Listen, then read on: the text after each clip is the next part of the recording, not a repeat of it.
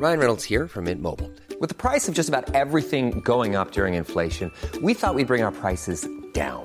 So to help us, we brought in a reverse auctioneer, which is apparently a thing.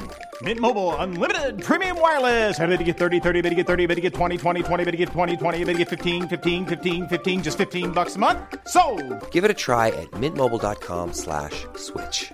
$45 upfront for three months plus taxes and fees. Promo for new customers for limited time. Unlimited more than 40 gigabytes per month. Slows. Full terms at mintmobile.com.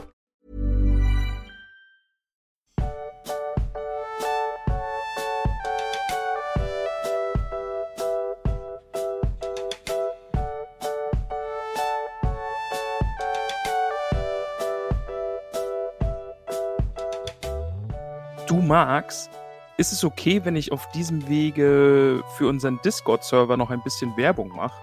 Es ist immer okay, wenn du für unseren Discord-Server Werbung machst.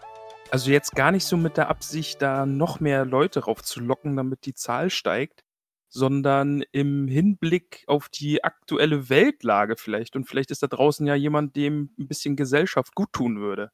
Das war so mein Hintergedanke. Ich habe gerade echt einen Moment gebraucht, um zu verstehen, was du meinst, aber ja. Aktuelle Weltlage, ja, natürlich. Und es ist ja, Keine Quarantäne in unserer Hobbit-Höhle. Jeder ist willkommen. genau, man muss auch gar keinen Abstand halten auf unserem Discord-Server.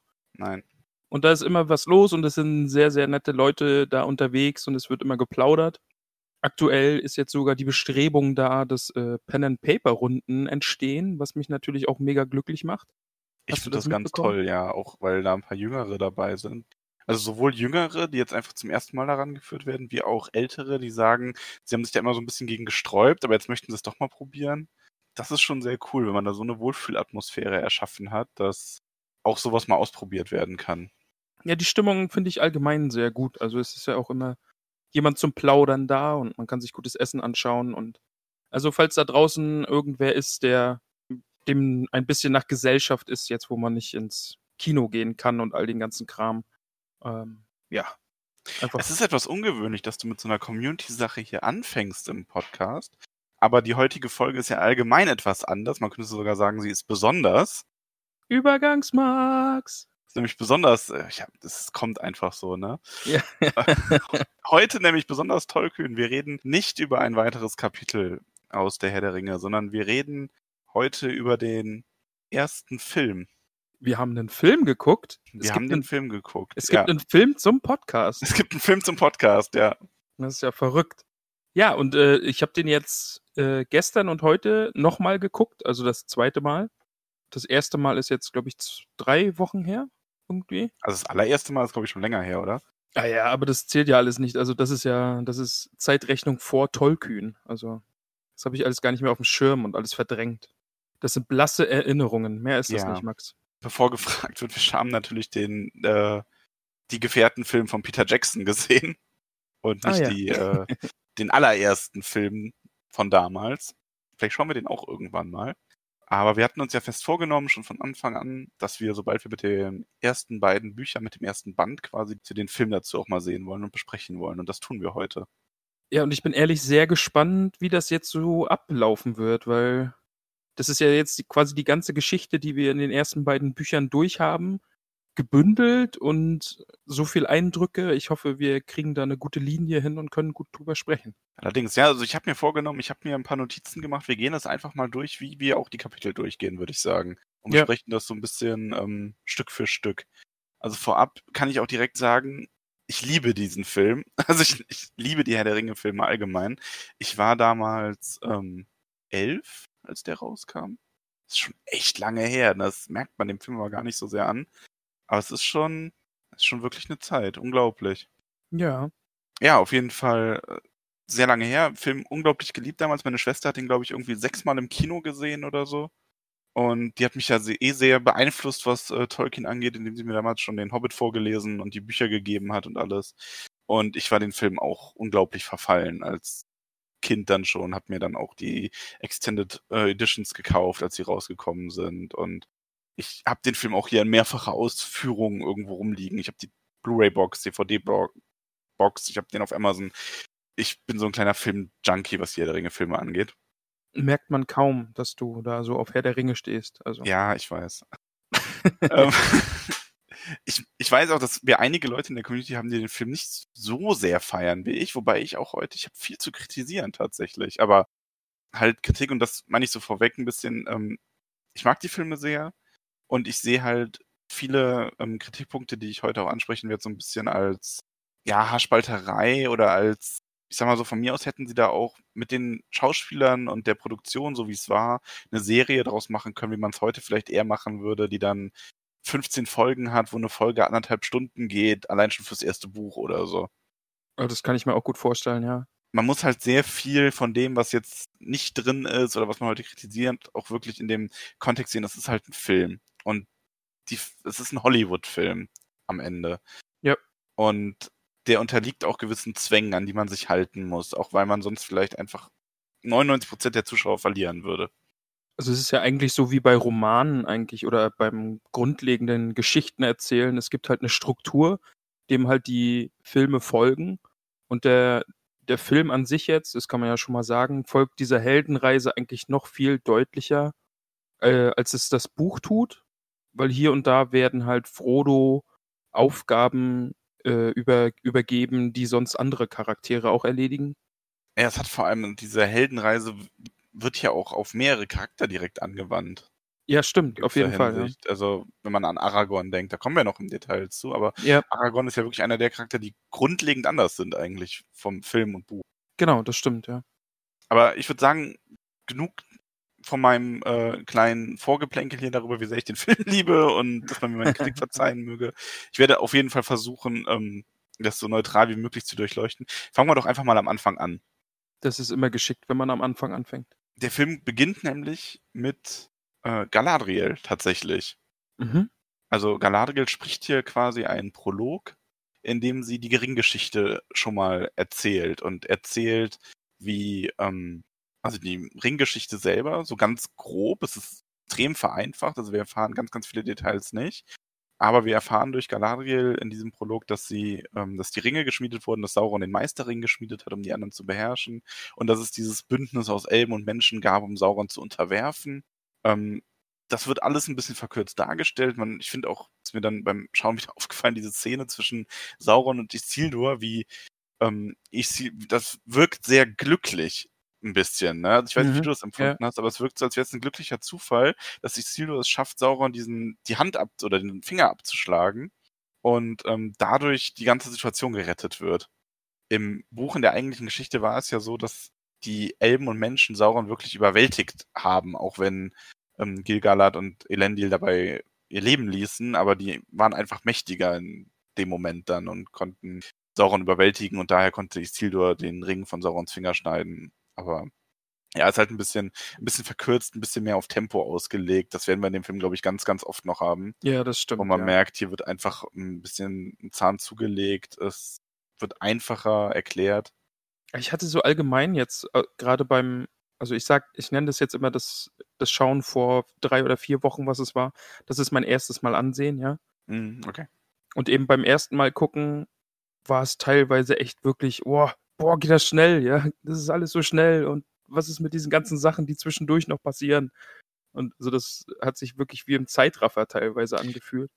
Wobei du ja die, die große Bürde hast, dass du das Buch jetzt so intensiv besprochen und gelesen hast. Eben ich glaube, genau, wenn man ja. das nicht hat, dann fällt einem das gar nicht so sehr auf. Weil dann Na, fragt man sich auch vieles nicht, weil es macht ja so, wie der Film es erzählt, alles in sich irgendwie Sinn. Ne? Eben, also ich glaube total, dass der Film alleinstehend auch wirklich Sinn macht und die Änderungen eben gut sind, einfach damit der Film funktioniert. Und der Prolog ist halt super wichtig, also das einfach, um mal zu wissen, ja, das ist dieser Ring und um den dreht sich ja im Endeffekt alles und wir wissen jetzt eben die Vorgeschichte. Also der Prolog dient auch dem Zweck. Zum einen, genau, du erfährst auch ein bisschen Vorgeschichte aus dem Hobbit, was wichtig ist. Mhm, genau, ja. Um, also, dass ähm, Gollum den Ring findet und dass dann äh, Bilbo ihn findet. Und du erfährst auch direkt, dass der Ring der Ring ist. Und hast dann in den nachfolgenden Szenen, auch bevor Gandalf das Geheimnis lüftet, kannst du diese Verbindung schon herstellen, dass du merkst, warum Bilbo so merkwürdig ist bei dem Ring und so. Das kommt ja in Stimmt. den nächsten Ja. Szenen auch schon die ganze Zeit. Ja. Ähm, das ist auf jeden Fall der Prolog. Kleiner Fun Fact, ähm, Galadriel sagt ja ganz am Anfang, also die ersten Worte ist ja dieses, die Welt ist im Wandel, ähm, ich äh, spüre es in der Erde und so weiter, ne? Mhm. Das ist ein Zitat aus dem Buch und das machen die im Film relativ oft tatsächlich, ähm, was eigentlich von einem anderen Charakter gesagt wird, zu einem ganz anderen Zeitpunkt. Logischerweise, weil wir diesen Prolog nicht haben. Ja. Aber das ist auch nichts, was, äh, was Galadriel sagt, sondern das wird im, ah, im wirklich im allerletzten Buch wird das Zitat nochmal aufgegriffen. Ich werde versuchen dran zu denken und dich dann dran erinnern. Ah, okay. Wir haben ja eh so die eine oder andere Stelle, wo du mich dann nochmal erinnern willst, ne? Also, Ja, das weiß ich schon alles. sehr gut. Und ich musste meine Brille ja ein bisschen hochschieben, als die gute Galadriel gesagt hat, äh, dass Gollum den Ring gefunden hat, was ja eigentlich nicht richtig ist.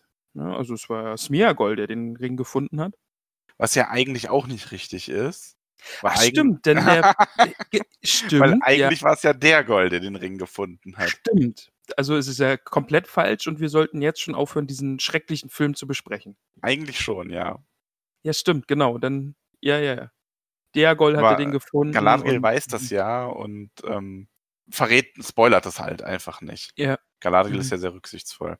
Die Szene ähm, hat dann einen schönen Übergang von der Karte Mittelerdes zu der Karte in Bilbos Höhle. Denn Bilbo, nach dem Prolog sieht man, der schreibt an seinem roten Buch. Mhm. Und ähm, das finde ich ist dann eine, ich finde das unglaublich schön, wie das gemacht ist. Und zwar, Bilbo schreibt quasi dieses über Hobbits-Kapitel. Genau, das Und- ist ja aus dem Prolog, ne? Genau, Mhm, genau. und liest das dann quasi vor und du hast dann als ähm, Zuschauer direkt das erste Mal diesen so ein Grundverständnis von Hobbits, wie es im Buch eigentlich auch über, äh, vermittelt wird. Mhm. Ja, auf Ähm, jeden Fall. Finde ich total schön gemacht. Also ich liebe auch, kann ich jetzt schon sagen, ich liebe die Kostüme und ähm, wie das die Sets sind, finde ich ganz großartig in dem Film. Oder hatte ich auch so ein bisschen Freudenpippi in den Augen, einfach die Hobbits so zu sehen und das Auenland zu sehen und ach, das, also so hat man sich das vorgestellt und das ist einfach mega Ja, also Feeling auch, ja, die so zu gibt- sehen und es gibt viele Stellen, die ein bisschen anders sind. Es gibt viele Stellen, die fehlen, aber es gibt halt auch in den Filmen ganz, ganz viele Stellen, wo man wirklich so dieses, das ist dann, als würde man das Buch gerade sehen und das Mhm. ist unglaublich schön. Ja, wir erfahren also ein bisschen was über Hobbits und als nächstes sehen wir einen ganz anderen Hobbit, nämlich Frodo, der unter einem Baum sitzt. Aber davor noch, ich habe nämlich einmal dann ganz kurz gekreischt, weil nämlich der Sam hat nämlich auch einen ganz kurzen Auftritt, wie er da am Gärtnern ist und so. Achso, Nur ja, stimmt. ganz kurze Einstellung, kurz, Ja, ja. ja. Das ist nur so ganz, man sieht ja ganz viele Hobbits dann so durchgehend mit ihren, wobei ich mir auch stell's, also in dem Moment denke ich mir auch, so, ich wäre auch gern Hobbit. Ja, Also eig Fall. eigentlich ja nicht, weil das echt harte Arbeit alles ist und ich glaube, wir würden uns da ganz schön umschauen, in so mittelalterlichen Verhältnissen zu leben irgendwie. Ja, aber apropos harte Arbeit, diese eine äh, Szene ist ja auch, das Fest wird ja vorbereitet, also es, es steht ja der Geburtstag an. Mhm. Und dann stehen drei Hobbits, stehen so um einen Hobbit herum, der arbeitet und so ein, so ein, so ein Flock in den, in den Boden es schlägt. Wie auf einer Baustelle, ne? ja, genau. Großartig, da habe ich gelacht. Aber ja, äh, wir treffen Frodo. Erzähl ruhig Genau, weiter. also Frodo sitzt unter einem Baum und liest und Frodo bemerkt äh, Gandalfs Ankunft. Also er hört Gandalf singen. Gandalf singt, die Straße gleitet fort und fort. Und genau. ist dann mit seinem Karren mit Feuerwerk. Das ist ja soweit auch wie im Buch. Und ähm, Frodo freut sich unglaublich, Gandalf zu sehen. Also man merkt hier direkt, die haben auch eine Verbindung, die kennen sich. Ähm, Gandalf lässt da seinen ganz berühmten Spruch los mit, ähm, dass ein Zauberer ja nie zu spät kommt. Mhm. Das ist ja auch ein etwas bekannteres Zitat von ihm. Aber ich Ähm, finde die, ich find die Mimik von Gandalf großartig. Ja, McKellen macht das ganz, ganz, ganz, ganz toll. Also die Schauspieler, finde ich, sind auch einer der Gründe, warum der, warum die Filme so unglaublich gut sind. Ja. ist wirklich, Ja. ähm, also mir fällt keine Fehlbesetzung ein, so auf den ersten, wenn ich so ganz drüber nachdenke, eigentlich wirklich Ja. die alle gut. Ähm, ja, und Gandalf fährt mit Frodo auch nach ähm, Hobbington. Ich finde, ich hatte so ein bisschen das Gefühl, dass man hier so ein bisschen diesen, soll ich sagen, schon so ein leichtes Zeitraffer-Element drin hat, weil Frodo hier ja schon sagt, dass Gandalf so ein Störer des Friedens bekannt geworden ist jetzt. Ja. Ähm, was zwar schon auch zum Teil stimmt im Buch, aber im Buch merkt man halt, dass nach Bilbos Geburtstag vergehen ja noch viele, viele Jahre, in denen Gandalf auch immer wieder kommt und Frodo so reinredet, so ein bisschen, oder das denken die Leute halt, und wo der Ruf sich eigentlich erst so richtig festigt. Und hier ist das einfach schon so Tatsache, weil das kann ja hinterher nicht mehr passieren, weil diese vielen, vielen Jahre Pause haben wir ja nicht. Stimmt, genau, die fallen ja völlig weg. Was ich ganz spannend fand, dass man in dieser, ähm, auf dieser Fahrt, die Gandalf und äh, Frodo auf dem Weg zu Bilbo haben, dass man da schon sieht, dass Bilbo in so einer Zwischenszene den meint, er, er hätte den Ring verloren und völlig panisch wird. Stimmt, also das ist auch ähm, die ganzen Momente mit Bilbo, man merkt wirklich, wie sehr der Ring von ihm schon Besitz eingenommen hat, ne? Oder ihn, Ja. in, ihn in den Fängen hat einfach schon. Ja. Diese Panik, wo ist er jetzt hin? Und, oh, und dann diese, diese Erleichterung, wenn er ihn dann doch wiederfindet. Und ah, ja, Das stimmt. Ja, schließlich trifft Gandalf auch, also Frodo trennt sich von Gandalf und Gandalf trifft bei Bilbo ein. Er macht für die Kinder noch ein bisschen Feuerwerk. Übrigens Stimmt, kleiner Unterschied zum. Buch. Im Buch wirft er ihnen ja nur ein paar Münzen zu und hier macht er das Feuerwerk. Ich muss tatsächlich sogar sagen, ich finde die Filmdarstellung fast schöner, weil das irgendwie noch so ein bisschen, Ja. weil so den Ki- Hobbit-Kindern, sie können mit den Münzen eh nichts anfangen, aber so, so dass da so einzeln kleine, eine kleine Rakete losgeht, das ist irgendwie, finde ich, sehr süß. ja, ist wirklich schöne Stelle auch, ja. Ähm, ja, und das, e- was mir aufgefallen war beim Schauen, ist, dass Gandalf, als er auf Bilbo trifft, das erste Mal, dass er direkt bemerkt, dass Bilbo nicht gealtert ist. Und das wird im Buch, find, glaube ich, nicht, ich muss übrigens sagen, es fällt mir teilweise dann echt schwer, zwischen Buch und Film zu unterscheiden an manchen Stellen. Ja, auf jeden Fall. Ähm, aber das wird im Buch, glaube ich, nicht so thematisiert, weil das ja auch ein Zeichen der großen Ringe ist. Und ähm, Bilbo ist ja auch noch nicht außergewöhnlich alt. Also er ist schon älter und er sieht auch noch ganz gut aus für sein Alter.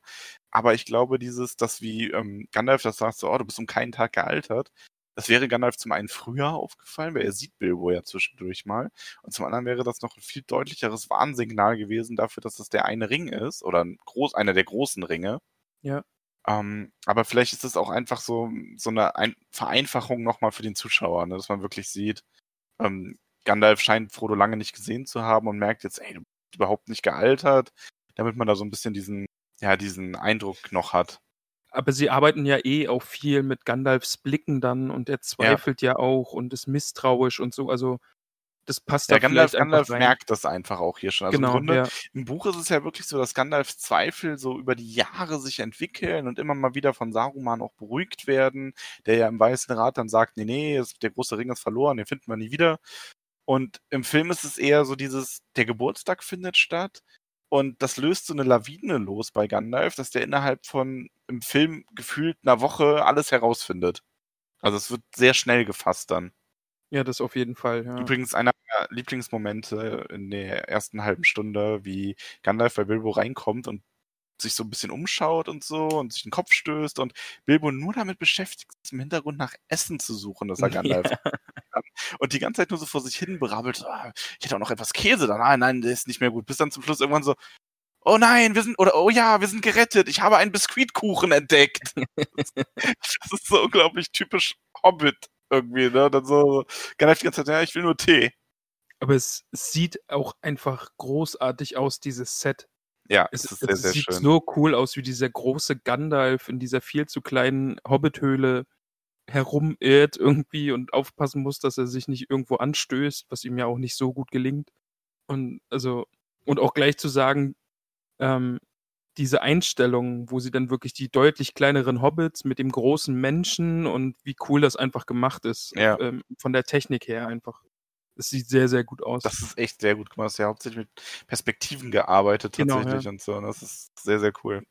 Ja, das Fest findet auch statt. Das glaube ich gar nicht so viel zu zu sagen. Das ist halt das Fest, wie man sich vorstellt. Auffällig ist, was ich mir notiert habe, ist, dass wir Mary und Pippin hier schon kennenlernen und die eine etwas größere Rolle haben auf dem Fest. So ein bisschen direkt so als Tu-nicht-Gute dargestellt Mhm, werden, dass ja. die Gandalf die Rakete klauen und entzünden und dieses große Drachenfeuerwerk. Dann kommt übrigens großartiges Feuerwerk. Ne? Also Gandalf hätte ich auch gerne mal auf meinem Geburtstag. ja, auf jeden Fall, ja. Aber und Ähm, allein jetzt in diesen Szenen habe ich mich dann auch immer gefreut, wenn so Namen gefallen sind, die ich kenne. Also Mhm. äh, äh, Bilbo begrüßt dann ja auch Dick Bolger ja, und dann Sam ist nochmal zu sehen, der ja offensichtlich in eine, eine Hobbit-Dame verliebt ist. die In die Rosi. Rosi, ja. Ja. Ja, und dann eh, also Mary Pippin, gleich diese beiden Ich fand Tu nicht Gute. Sam, ähm, Sam und Frodo, das wirkte sehr freundschaftlich, das Verhältnis. auf jeden Fall, ja, ja. Finde, ähm, habe ich als freundschaftlicher als im Buch empfunden, wo du mehr so dieses Diener-Herr-Verhältnis hattest, ein bisschen. Ähm, also im Buch habe ich am Anfang den, also eher so den Eindruck gehabt, also es wächst natürlich zusammen, aber dass Sam halt so wirklich so ein bisschen der Diener ist, den Frodo auch teilweise so jetzt nicht als selbstverständlich nimmt, aber halt auch wirklich als Diener sieht, natürlich auch als Diener, mit dem man befreundet ist, aber halt als sein Gärtner. Und Mary und Pippin so mehr so die gleichgestellten Freunde sind.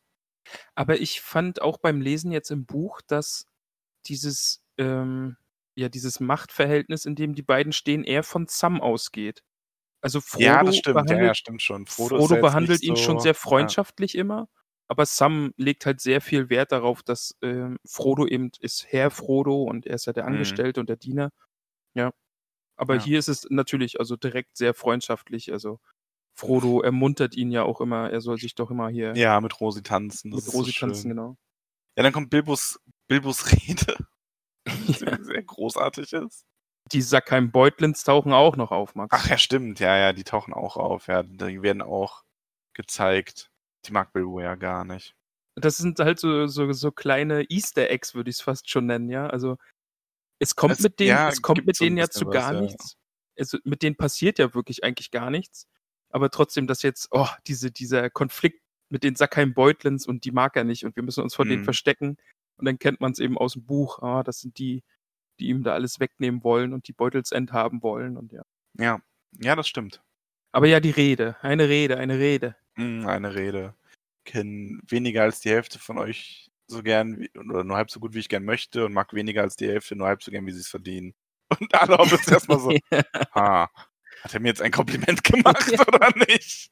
Wobei, ich finde übrigens auch großartig, also ich weiß nicht, ich habe ich hab die Filme auf Englisch sehr oft gesehen, jetzt aber dann auch nochmal auf Deutsch. Ich glaube, du hast sie auf Deutsch gesehen, oder? Hab jetzt auf Deutsch geguckt, ja. Ich finde, Bilbo wirkt auch unglaublich betrunken in dem Moment, wo Ja. er da steht. Ne? Oh, hier ist mein 111. Geburtstag. ja. Der hat ordentlich eingebechert, auf jeden Fall. Es war ja auch diese Szene, wie er sich dann mit Frodo, ähm, also wir schaffen es, glaube ich, wirklich nicht, jeden, jede einzelne Szene durchzugehen. Deswegen so Ja, ein bisschen ja. ähm, zusammenfassen müssen wir das schon. Ansonsten würde ja die Folge, glaube ich, auch irgendwie acht Stunden dauern.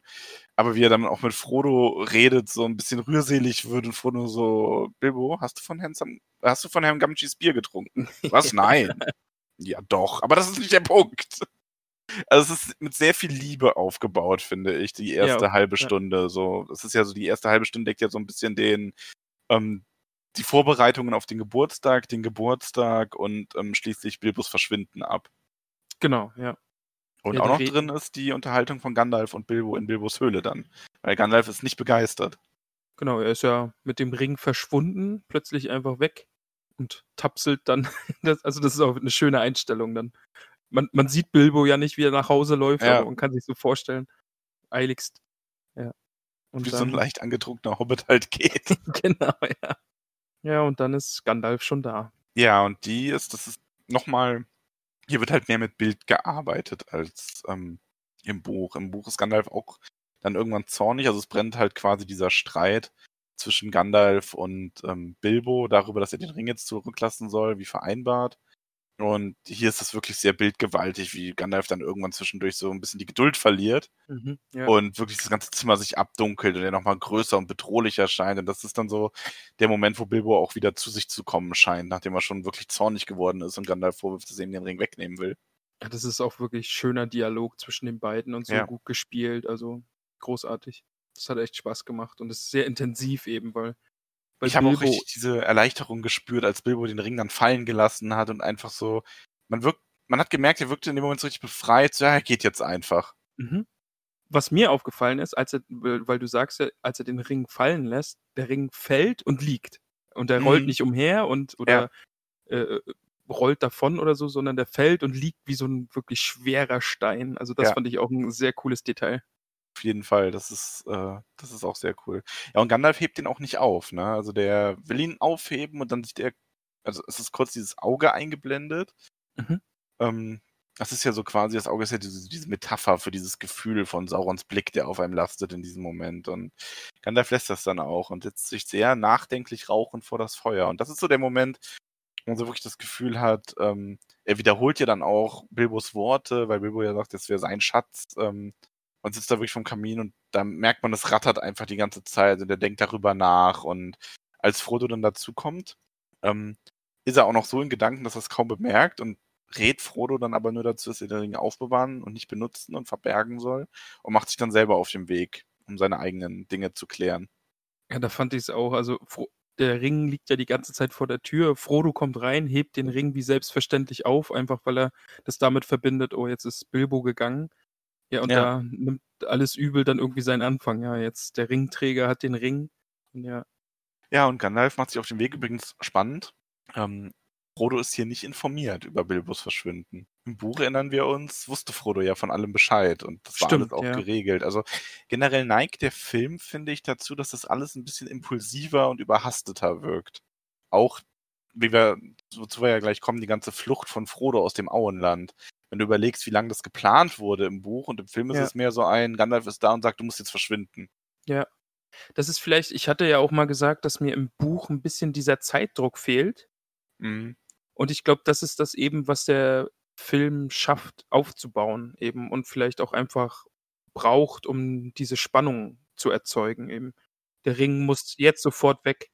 Genau, also im Film ist es ja wirklich ähm, äh, ganz krass. Die machen sich ja wirklich auf den, also Gandalf baut, baut diese drohende Situation schon so ein bisschen auf, indem er so geheimniskrämerisch tut und macht dann äh, sich auf den Weg. Und wir sehen dann auch schon im nächsten Szenenwechsel das erste Mal aus dem Auenland raus. Ähm, wir gehen dann quasi direkt nach Mordor und Genau, ja. sehen, wie Gollum gefoltert wird und wie er Auenland und Beutlin schreit und wie sich die Ringgeister dann auf den Weg machen. Also das ist im Grunde etwas, was wir, ähm, und das werden wir jetzt im Laufe des ersten Films ganz, ganz oft haben, bis zum Rat von Elrond. Ganz viele Dinge, die eigentlich im Rat von Elrond besprochen werden, werden einfach vorher gezeigt, während sie quasi passieren.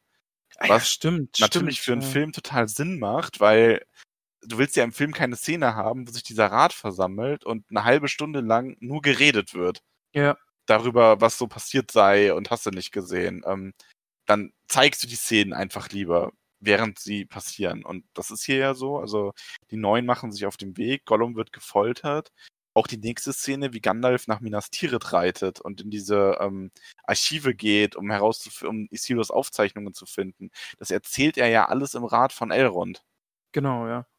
Aber da dann, da sieht man dann wieder, was Bilder einfach auch an Geschichte erzählen können, ja. Also das wirklich in diese paar Szenen, die es einfach nur sind, die paar Einstellungen, einfach Gandalfs ganze Suche nach dem Ring und so und dann ist ein bisschen Voice-Over und Ja. hat ein bisschen was von so einer so einer Schnittmontage irgendwie mit mit cooler Musik unterlegt, als würde Gandalf ist es irgendwie auch trainieren so. oder Also so. man- Ja? Es wird ja auch dadurch, dass Gandalf auf dem Pferd gezeigt wird und er, also ich finde, die machen das schon ganz clever. Du siehst ja auch diesen Schnitt, wo Gandalf auf Minas Tirith hinabblickt, dass das noch ein kleiner Weg ist. Also man bekommt schon das Gefühl, dass das jetzt nicht innerhalb von Sekunden passiert. Ja. Aber es ist halt doch sehr zusammengerafft. Also man, wir haben Mordor, Gollum wird gefoltert, die schwarzen Reiter brechen auf, Gandalf ähm, findet was über den Ring heraus. Die nächste Szene ist dann schon der schwarze Reiter, der im Auenland ankommt und diesen ähm, Hobbit nach Beutlin fragt, der ihn nur nach Beutelsend schickt, äh, also nach Hobbiton schickt. Und da hast du schon so ein bisschen dieses Gefühl, oh Gott, das spitzt sich hier jetzt auf einmal Schlag auf Schlag zu. Und Also das ist wirklich wie so, ein, wie so eine Achterbahn gewesen. Also es ging alles so schnell und auf einmal sind die Reiter schon im Auenland und also ja, das ist äh, hohes, hohes Tempo, aber einfach dadurch bauen sie halt auch diese Bedrohung auf, ja. Also das, der Ring muss einfach jetzt weg. Und dann wird das Tempo aber direkt wieder ein bisschen rausgenommen im nächsten Moment, weil dann sind wir im grünen Drachen und erleben stimmt, Hobbit-Stammtisch. Das- also ich kann es nicht anders nennen. Das ist wirklich Ja. so ein bisschen dieses, ähm, ja, Hobbit-Stammtisch. Also auch hier, was ich, also es ist, wenn man es weiß, ein bisschen unlogisch. Mary und Pippin sind da. Mhm. Wo man sich so denkt, das macht keinen Sinn. Ihr wohnt eigentlich völlig woanders. Stimmt. Ne? Ja. Es ist einfach, es ist halt natürlich, um den beiden Screentime schon vorab zu geben, damit man die besser kennt. Ne? Sam und Frodo trinken. Frodo unterhält sich mit den älteren Hobbits ein bisschen. Ähm, wird auch am Ende, als sie den grünen Drachen verlassen, krantelt Sam noch ein bisschen wegen Rosi rum, weil sie von irgendwem angebaggert wird. Und der gute Ohm ist auch da, sitzt mit am Tisch. Der Das wird stimmt, auch ja. bei Namen genannt, da habe ich mich auch gefreut. Ja, und sie machen sich auf, also Frodo kehrt zurück zu seiner Höhle, verabschiedet sich da bei Sam und dann ist so eine kurze spannende Stelle, wobei es dann aber nur Gandalf ist, der ihn quasi sehr aufgeregt packt und ihn nach den Ringen ausfragt. Genau, ja. Und da ist ihm dann eigentlich schon klar, es ist der eine Ring. Ja. Dann, dann kommt ja diese letzte, ja, dieser letzte Test, um sich zu vergewissern. Ring ins Feuer werfen und dann schauen, ob die Buchstaben zu lesen sind. Ja, und ähm, Gandalf fordert Frodo dann auch, also wie gesagt, das ist hier kein überlegtes, wir machen einen Plan. Ich meine, im Buch hat Frodo sein Haus verkauft, ein anderes gekauft, wollte er dann ja. hin umziehen und so, lief das eher so unter Heimlichkeit. Und hier ist Gandalf, der sagt, ähm, ja, nee, du musst nach, am besten du gehst jetzt nach Bre und ich suche Saruman auf. Und ich habe auch mit der Stelle übrigens ein bisschen ein Problem, das ist so ein Kritikpunkt, den ich habe, weil es macht so eigentlich überhaupt keinen Sinn, dass Gandalf Frodo nicht mitgenommen hat. Einfach zumindest nach Bre vielleicht oder so. Oder Ja, das- vielleicht ja. sogar nach Bruchtal selber, weil, ne, das ist, Ja, das stimmt, auf jeden Fall. Ja, warum, warum müssen die beiden jetzt ihre Wege trennen? Warum schickt er jetzt nur den, den Hobbit los? Also ja. Genau, also im ja. Buch ist halt die Situation, Gandalf sagt natürlich, der Ring muss bei dir bleiben, weil er will den Ring nicht. Das sagt er im Film ja auch. Er, Mhm. ne, es wird eine groß, zu große Versuchung sein. Und er möchte sich jetzt mit Saruman beraten und möchte los und du brichst am besten auf in den nächsten Wochen, äh, kehrst dann in Bre ein und ich hol dich da dann ab. So, du machst ein bisschen auf Heimlichtuerei. Gandalf ahnt im Buch nicht, dass die Gefahr schon so nah ist. Der lässt sich da quasi Zeit. Sagt er im Buch ja auch selber irgendwann, ähm, im Rat Elrons, glaube ich, ist es in dem Kapitel, dass er, wenn er gewusst hätte, dass die Neun schon unterwegs sind, dass er dann sofort äh, mit Frodo geflohen wäre an demselben Abend noch. Ja. Und hier macht er das quasi. Also er weiß, also er weiß nicht, dass die Neun unterwegs sind, aber er baut, also er hat diese Bedrohung, er stellt die jetzt unmittelbar da und schickt dann Frodo aber alleine los und reist selber auch alleine weiter. Und da hätte es mehr Sinn gemacht, ihn mitzunehmen, gerade weil Bruchtal ja quasi auf dem Weg nach, zu Saruman liegt, mehr oder weniger. Ja. Und ich fand auch, Frodo ist ziemlich schnell überzeugt halt. Ne? Also das wird jetzt auch wieder der Zeit geschuldet sein, die der Film einfach nicht hat. Aber er ist dann eigentlich sehr fest entschlossen. Oh ja, Gandalf hat mir jetzt gesagt, ich muss den Ring nach Bre bringen, also mache ich das. Hat quasi seine Sache schon gepackt und will los. Also, da ist Gandalf ja auch sehr drüber erstaunt, also das ist oder überrascht, sagt er ja selber. Das ist halt wirklich so ein bisschen dieses, ja, Impulsive, anstatt Mhm. wohl überlegt. Aber macht natürlich klar, weil wenn du hier jedes Mal einen Plan schmieden würdest, wie du jetzt weitermachst, dann würde der Film acht Stunden dauern. Ja, das stimmt. Ja, und Sam lauscht. Und es ist übrigens ganz spannend, weil Sam hier in der Nacht lauscht. Im Buch lauscht er ja quasi tagsüber. Sitzen die am offenen Fenster und Sam schneidet wirklich einfach die Hecke oder die Blumen und fängt dann an zu lauschen. Und hier ist es so, dass Sam gar keine Ausrede wirklich hat, sondern einfach nur, oh, ich höre laute Stimmen, da lausche ich jetzt mal. Stimmt, ja, ja. Aber ist nur ein kleines Detail, ja. Und Sam muss mitkommen. Ja, das ist eigentlich auch ruckzuck beschlossen, ne? Also du gehst jetzt mit und ihr seid, ihr beide seid jetzt fertig und packt ein, was ihr braucht und dann sind sie ja schon unterwegs. Ja, genau. Also, und Gandalf reitet halt noch ein Stück mit und trennt sich dann von ihnen und Sam und Frodo sind einfach auf dem Weg, treffen auch auf die Elben. Das ist wie im Buch, allerdings reden sie mit den Elben nicht. Das Also, das beobachten ist, glaub sie ich, nur aus eher der Ferne, so- genau, ja. Genau, das ist einfach eher so ein bisschen, glaube ich, um dem ähm, Zuschauer. Man muss ja immer so sehen, der Film ist ja auch gemacht für Leute, die die Bücher nicht gelesen haben. Und ähm, da ist es, glaube ich, dann einfach wirklich so ein bisschen darauf ausgelegt, dass man sieht als äh, Zuschauer, okay, man erfährt, die Elben verlassen das Land, die ganze, äh, das ganze, die ganze, ganze Volk verblasst so langsam, die ziehen sich jetzt zurück, ähm, die segeln übers Meer und das erklärt Frodo ja auch ein bisschen. Stimmt, genau. Der sagt ja eigentlich, dass sie jetzt Mittelerde verlassen und dann. Ja. Ja, das ist eigentlich ganz gut gelöst. Ja, es Ich gibt eine ganz fand auch- kurze, hm? ja. Ich fand die Szene, ich glaube, es ist davor eigentlich noch ganz cool, wo Sam da auf diesem Feld steht und sagt, das ist das weiteste, das er je von zu Hause entfernt war. ja. Also eine wirklich schöne Szene. Da gibt es auch dieses Video, das, das uns äh, Stimmt. der gute Willi bald mal verlinkt hat, wo es quasi zusammengeschnitten ist, dass jedes Mal, wenn Sam einen Schritt macht im Herr der Ringe, er dann sagt, dass so weit war ich noch nie von zu Hause weg, weil es ja faktisch schon stimmt. Stimmt. Es ist dann irgendwie, irgendwie 30 Stunden lang das Video oder so. Es ist dann wirklich jedes Mal diese lange Szene, ne? Also, Ja. wo er dann sagt, oh, das ist das weiteste und Ja. sehr, sehr cool. Ja. Aber es ist schön. Also ich finde, wie gesagt, das Tempo ist sehr viel höher. Es ist eine andere Art, das zu erzählen, aber ich finde, es, es passt. Also dadurch, dass es halt auch konsistent ist. Es ist die Ja. ganze Zeit höheres Tempo. Auf Haben jeden Sie Fall. ganz ja. kurz einen schwarzen Reiter eingeblendet. Das ist so ein bisschen dieses, wirklich nur so für eine, ein paar Sekunden. Ähm, man auch, glaube ich, einfach um diese Bedrohung nochmal in Erinnerung zu, bevor Gandalf in ähm, Isengard eintrifft. Und Mann, ist es hübsch in Isengard. So schön waldig und Ja, so wunderschön. ein Ne? hübscher Garten um Eine Schande, Turm. wenn man das kaputt machen würde. Ja, das war wirklich schade, wenn man das alles abholzt. Ja. Ähm, wie fandst du die Szene von Gandalf und äh, äh, Saruman? Ich finde Saruman großartig. So diese beiden alten grauen Magier zusammen. Ja.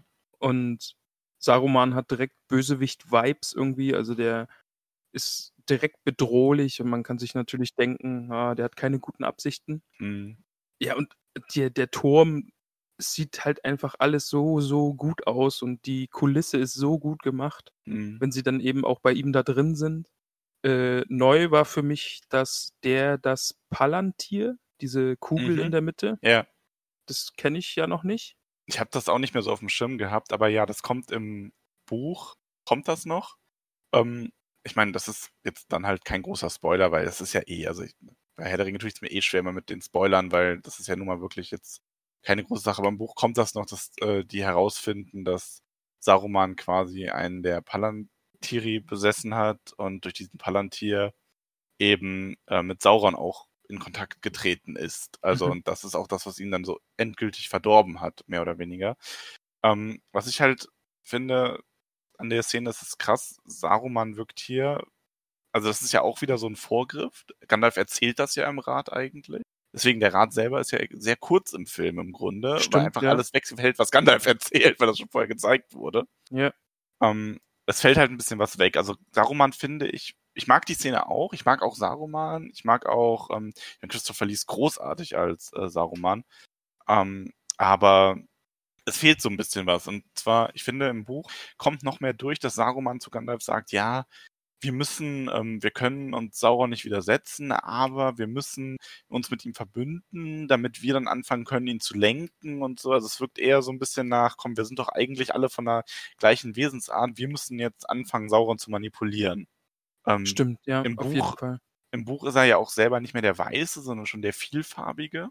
Ähm, übrigens ein Punkt, wo ich mir vorstellen kann, dass sie den nicht in den Film genommen haben, weil ich keine Ahnung gehabt hätte, wie du so ein vielfarbiges Gewand wirklich darstellen willst. Ja, ohne dass es halt albern aussieht. genau, ne? ohne dass es albern aussieht, weil Gandalf hat das ja so beschrieben im Buch.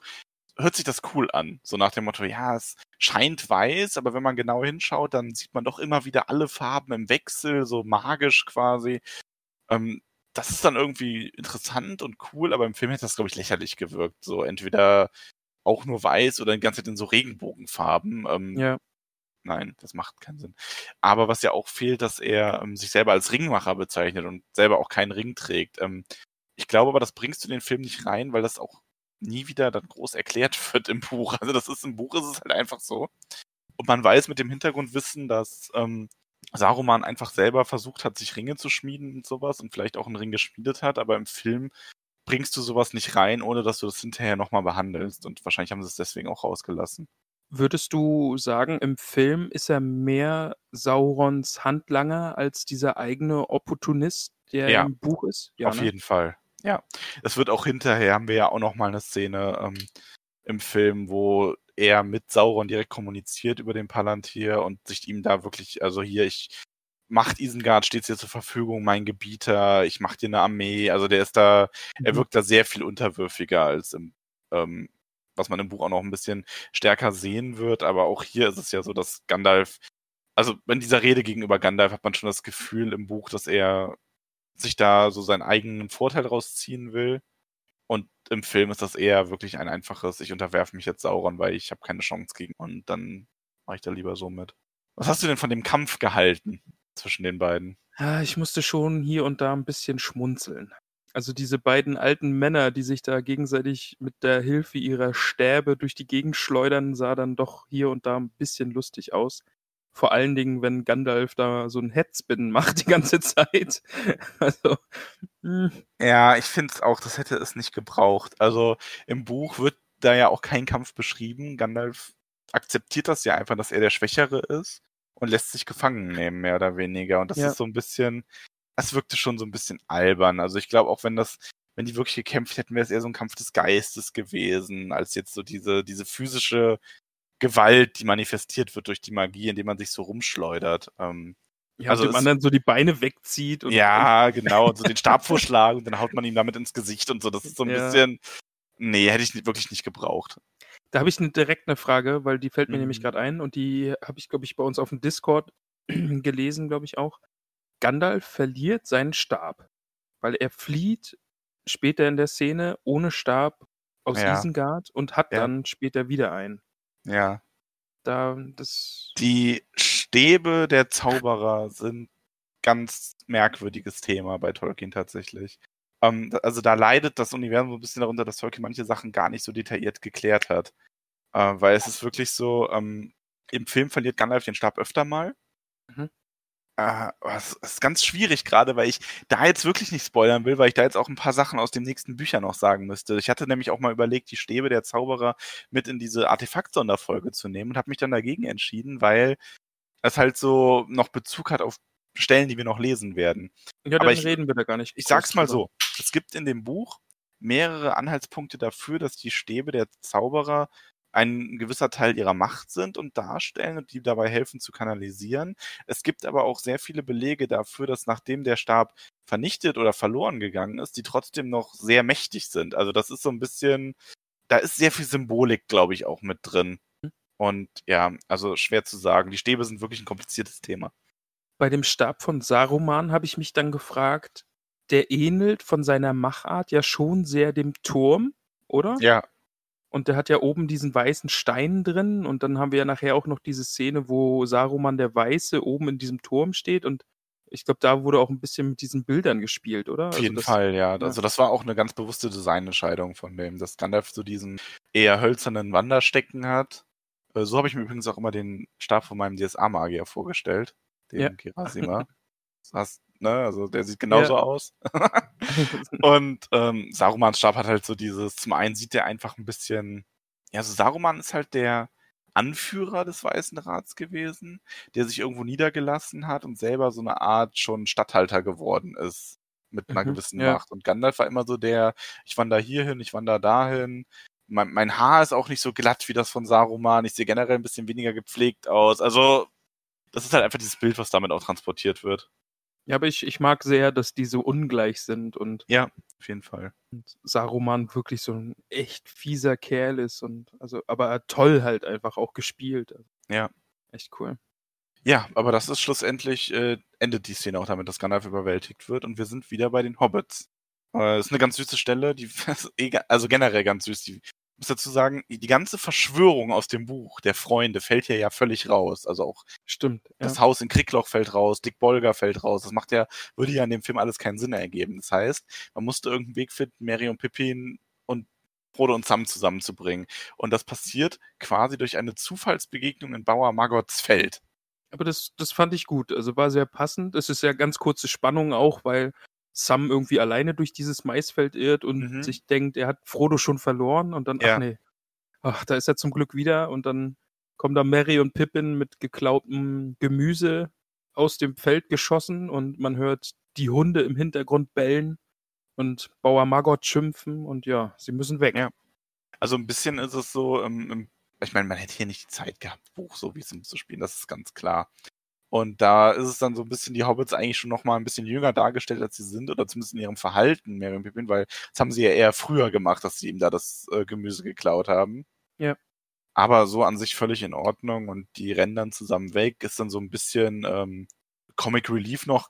Mary und Pippin ja eh so ein bisschen in den Film, äh, wie sie dann da diesen Abhang runterpurzeln und Mary nur sagt, oh, ich habe mir was gebrochen und diese zerbrochene Möhre hervorzieht. Und so, oh. Und es, und es wird querfeldein kurz Name gedroppt. ja, das stimmt, das ist auch sehr Da schön. habe ich, ja. mir- da hab ich mir auch gedacht, oh, so heißt doch ein Kapitel. Ja. ja, und wie gesagt, Bauer Margot sieht man halt zumindest kurz mit seinen Hunden. Ähm, also von daher, das ist schon, ist schon schön. Und dann geht's wieder mit diesem, also dann sind die vier halt zusammen und einer der Ringgeister taucht auf und Frodo spürt das halt schon ein bisschen im Vorfeld, die verstecken sich dann.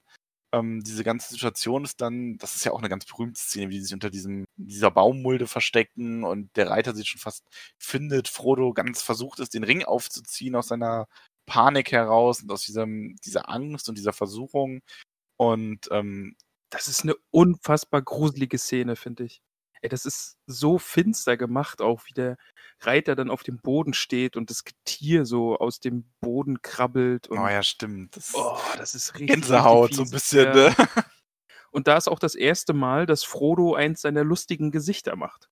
Das hat er ja doch sehr drauf im Film. Mm, das stimmt. Das ist die erste Frodo-Fratze, möchte ich das mal nennen. erste Frodo. Okay, wir nennen das ab sofort Frodo-Fratze. Ja. ja, bitte.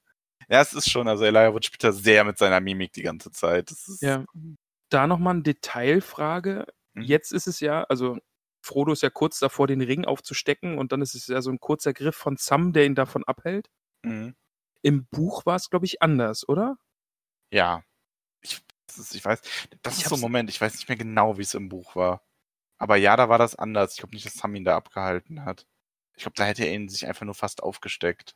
Ja, ich glaube nämlich auch. Und aber ich glaube, da ist es ein Blick von Sam. Irgendwie sowas, ja. Ja, irgendwie, ja. Muss man nochmal nachlesen. Ja. Aber ähm, die Folgenvorbereitung wäre, glaube ich, zu intensiv geworden, wenn wir den Film hätten schauen müssen und dann dazu die Kapitel noch lesen müssen. Wieder. Ja, man kann es auch übertreiben. Aber ähm, es entsteht halt daraus die Situation, was du im, im Buch ist es dann halt so, dass ähm, die Hobbits im Grunde sehr gemächlich vor den Reitern liehen, in Anführungszeichen. Ähm, du hast in dem Buch die Reiter mehr so als diesen dunklen Schatten, der die ganze Zeit gruselig die begleitet. ja, und hier dann ist in der Ferne so- schreit und so. Das ist ja, genau, so- genau. Und hier ist es jetzt eher so, die Reiter treten in Erscheinung und dann geht das große Gerenne los. Und dann ist es eigentlich bis zur Bockenburger Fähre ein einziges Weglaufen. Also Mary und Pippin, ähm, Mary ist auch der, der so ein bisschen schaltet, der fragt Frodo dann, oder fragt Frodo, was los ist, weil dieser Reiter ja nach irgendwas oder irgendwem gesucht hat und Frodo erklärt dann halt nur, dass er nach Bremen muss und das ist dann halt, wie gesagt, sehr impulsiv.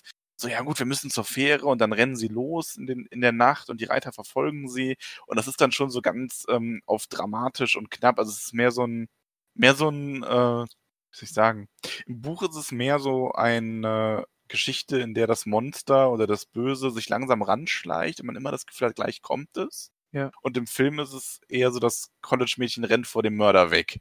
Stimmt, ja, also das, das passt eigentlich ganz gut, ja. Ich kann mich sehr gut drauf, äh, dran erinnern, wie im Buch eben diese Bedrohung aufgebaut wurde und immer diese Schreie in der Ferne und dann haben sie vielleicht mal einen Reiter gesehen, aber nicht nah, weil sie sind dann noch entkommen, weil sie wieder eine Böschung herunter sind. Und hier ist es halt einfach eine Action-Szene und die braucht Ja. es, glaube ich, an der Stelle auch einfach. Es, es muss jetzt einfach mal knallen und Ja. Es muss gezeigt werden, wie böse diese Ringgeister sind, die sich ja schon angedeutet haben. Ja. Und dann geht's halt ab zur Fähre. Was ein bisschen schade ist an der Art, wie sie es gemacht haben, dass so diese bewusste Entscheidung von Mary und Pippin, Frodo zu begleiten, da so ein bisschen rausfällt. Also wir haben das natürlich dann nochmal im Stimmt, ja. Buchteil, Mhm. aber ich fand das in Krieglochs schon sehr schön, wie Mary ihm halt erklärt, dass er ihm nicht vertrauen kann, wenn es darum geht, dass sie ihn einfach in sein Verderben laufen lassen. Ja.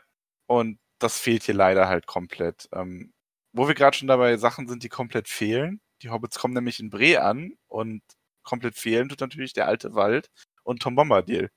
Stimmt. Das kommt ja gar nicht vor. Das ist gar nicht. Drin. ich aber ehrlich gesagt in dem Film auch überhaupt nicht. Also hätte auch nicht reingepasst. Nee, das hätte verwirrt einfach. Also, Ich meine, der Film geht eh schon über drei Stunden und ähm, jetzt aus dieser Gefahrensituation dann in diesen alten Wald, dann nochmal eine Gefahrensituation mit diesem Baum, die dann von Tom bereinigt wird, der dann völlig absurd eigentlich ist. Also, und also du hättest da auch, damit das halbwegs gut rüberkommt, eine Stunde nochmal investieren müssen, gefühlt, oder mindestens eine halbe. Dafür, dass am Ende eigentlich nichts passiert. Und nee, also war schon die richtige Entscheidung, den rauszulassen. ja, auf jeden Fall. Also, das hätte einfach nur verwirrt. Also, diese Figur Tom Bombadil, eben auch, weil sie nicht so zu greifen ist und einfach man auch gar nicht weiß, welche Rolle er in dieser Welt hat und über allem irgendwie steht. Also, den, ja, hat's nicht gebraucht. Ich hätte ihn gern gesehen und hätte ihn gern singen gehört und hätte gern den alten Weidenmann gesehen und so, aber ja, das, das passt so, wie es ist. Ja, kann ich mich absolut anschließen. Also, wie gesagt, da bin ich, da bin ich dann echt, obwohl ich, wie gesagt, Buchpurist in der Serie hätte ich ihn gern drin gehabt. Ja.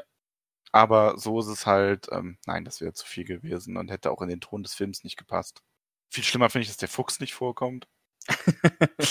Stimmt. Hobbits, zu dieser Stunde, in dieser Mhm. Gegend. Ja, unglaublich. Ich gehe dann mal wieder und werde nie wieder erwähnt. Und auch sonst spricht nie wieder ein Tier in diesem Buch. Aber egal.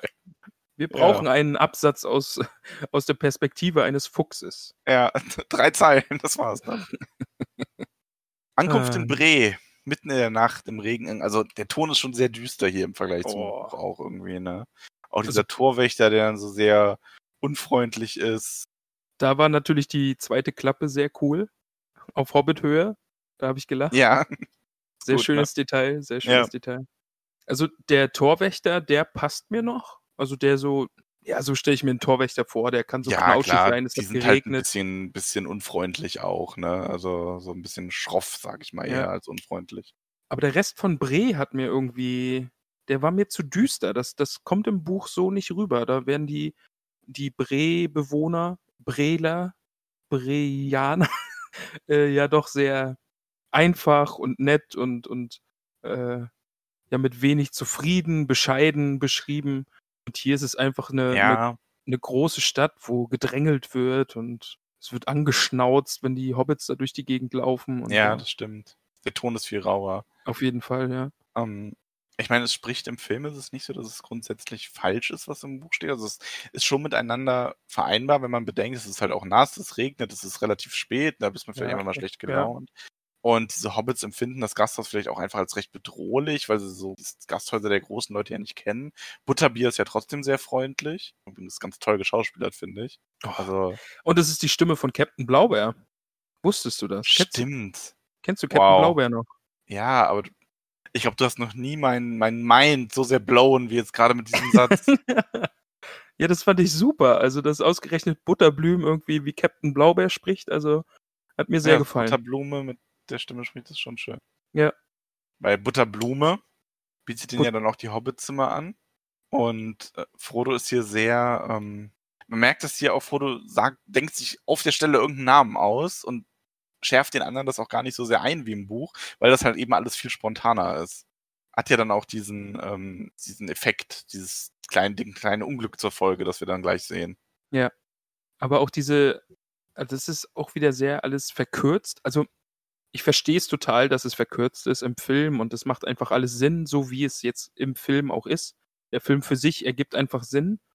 Aber Ja. auch der, der Aufenthalt im Pony und so, das ist ja auch alles viel, viel kürzer und Ja, das es ist fehlt das mega krass. Nebenzimmer Also, und alles. Also dieses Ganze, ähm, wie im Grunde auch Frodo, die sitzen da, die trinken und Sam, Sam, Sam, Sam macht äh, Frodo auf Streicher aufmerksam. Ja. Und Pippin ist derjenige, der im Grunde diese ganze Ringsituation auslöst, weil er dann da irgendwo steht und sagt, "Ah, Beutlin, natürlich kenne ich einen Beutlin, da drüben sitzt er. Frodo Beutlin. Und Frodo so, oh nein. Närrischer Tuck und ihn davon abhalten will. Und er hat halt den Ring in der Hand, als es zurückgestoßen wird, und der gleitet ihm dann quasi auf den Finger. Also, er gleitet ihm nicht auf den Finger, das ist nochmal wirklich in Slow Motion, wie er da in die Luft fliegt und er den Mhm. fangen will und dem auf den Ringer, äh, auf den, auf den Ringer, auf den Auf Finger den- fällt. auf den Ringer fängt. Äh, ja. Ja, aber äh, da habe ich im ersten Moment habe ich gedacht, ah, ja, das sieht so so gewollt aus. Aber dann ist mir eingefallen, nein, das war der Ring. Ja, der Ring wollte jetzt, dass er da auf den Finger Ja, äh, raufgleitet und hat sich vielleicht so bewegt, dass es genau passt, vielleicht ein bisschen größer gemacht und ha, ja, das, das, das, das, das habe ich noch nie bedacht, aber es ist so, ich habe mich nämlich so ein bisschen gefragt, warum eigentlich die Szene ist sehr übertrieben dargestellt. genau, ja. hm. Aber klar, so macht das natürlich Sinn, um das zu verdeutlichen, dass das so der Wille des Ringes war, so ein bisschen. Ähm, anstatt dass er ihn einfach nur in der Tasche mit dem rumspielt und der ihm dann beim Hinfallen auf den Finger gleitet, was ja noch viel wahrscheinlicher gewesen wäre. Also wie gesagt, also so im ersten Moment habe ich auch gedacht, oh, das ist jetzt sehr, sehr gewollt. Aber wenn man dann so drüber nachdenkt, dann kann man sich das auch so hinschieben, ja, der Ring war das jetzt, ja. Also der Mhm. Ring fliegt da jetzt so theatralisch auf den Finger rauf und dann hören wir die schwarzen Reiter kreischen, weil sie auf einmal wissen, wo sie hin müssen und ja. Das stimmt. Dann sind wir auch das erste Mal in der Geisterwelt, also aus Frodos Sicht. Ja, ich mag die Szene nicht so sehr. Also, ich finde, die ist übertrieben. Mhm. Ähm, ich finde halt, manchmal merkt man schon, dass der Film eben für Leute gemacht ist, die das Buch nicht gelesen haben und so manche Sachen mit dem Holzhammer wirklich vom Kopf haut. Also, ich kann damit leben, aber das ist so eine der Szenen, wo ich mir so denke, ich hätte das jetzt nicht gebraucht, dass da so dieses Riesenauge zu sehen ist und Sauron zu Frodo spricht. Ne? Es ist so, Ja, das, das, Ja. das ist schon echt viel, ne? Also das Sauron spricht direkt zum Ringträger. Ja, ich Ja. sehe dich, es gibt kein Leben im Nichts, nur den Tod. Und ja, das ist schon echt, äh, ja, müsste ich jetzt auch länger drüber nachdenken, ob es das für mich braucht, aber ja, ist halt einfach vielleicht auch nochmal dieses Andeuten, ja. Es gibt diese Geisterwelt. Und wenn Frodo den Ring trägt, dann wird auch er unsichtbar, nicht nur Bilbo.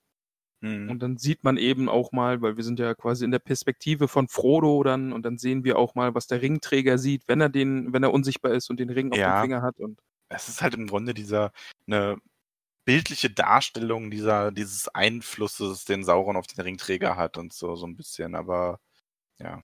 Auftritt Streicher.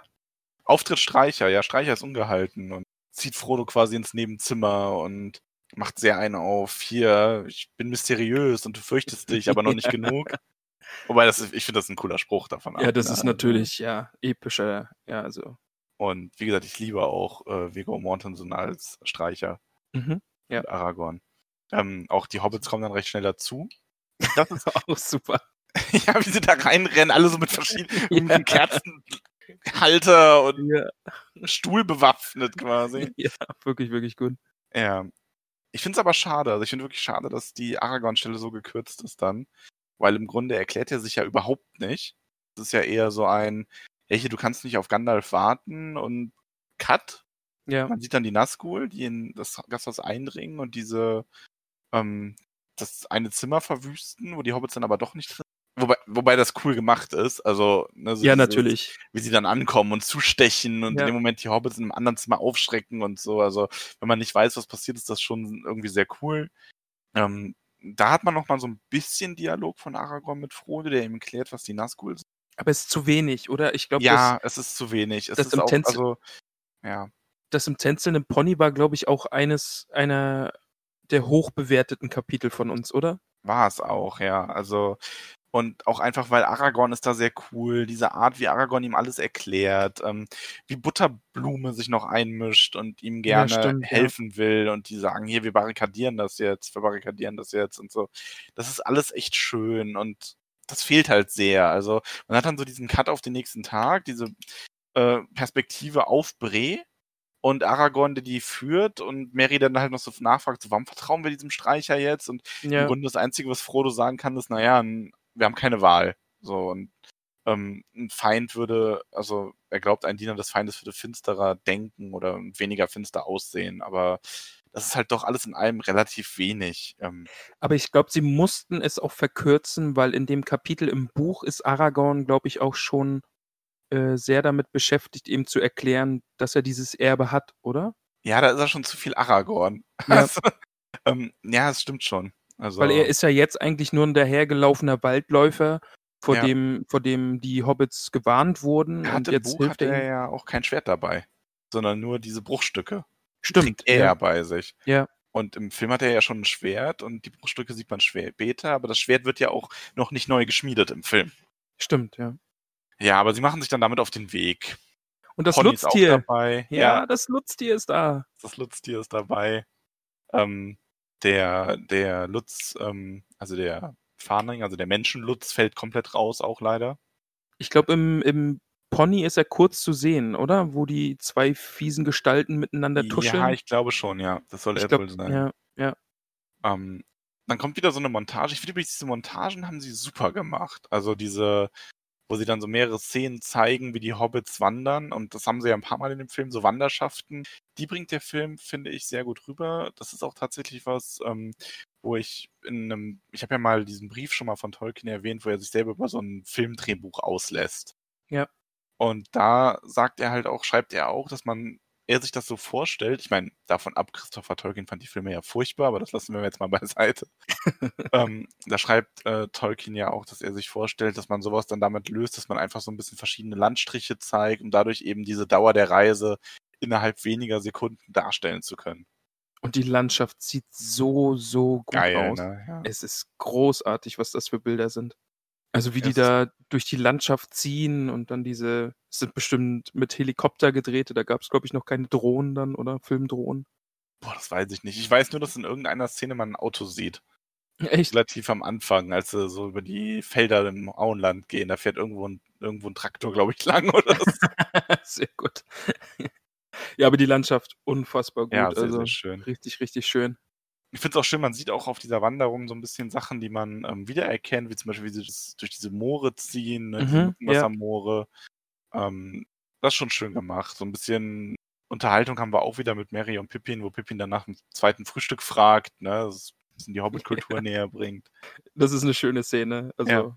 zu fragen irgendwie, ob Aragorn dann das zweite Frühstück gar nicht kennt und er dann die ganzen anderen Mahlzeiten aufzählt und am Ende Das nur kennt ein, Nachtmahl, 4 Uhr Tee.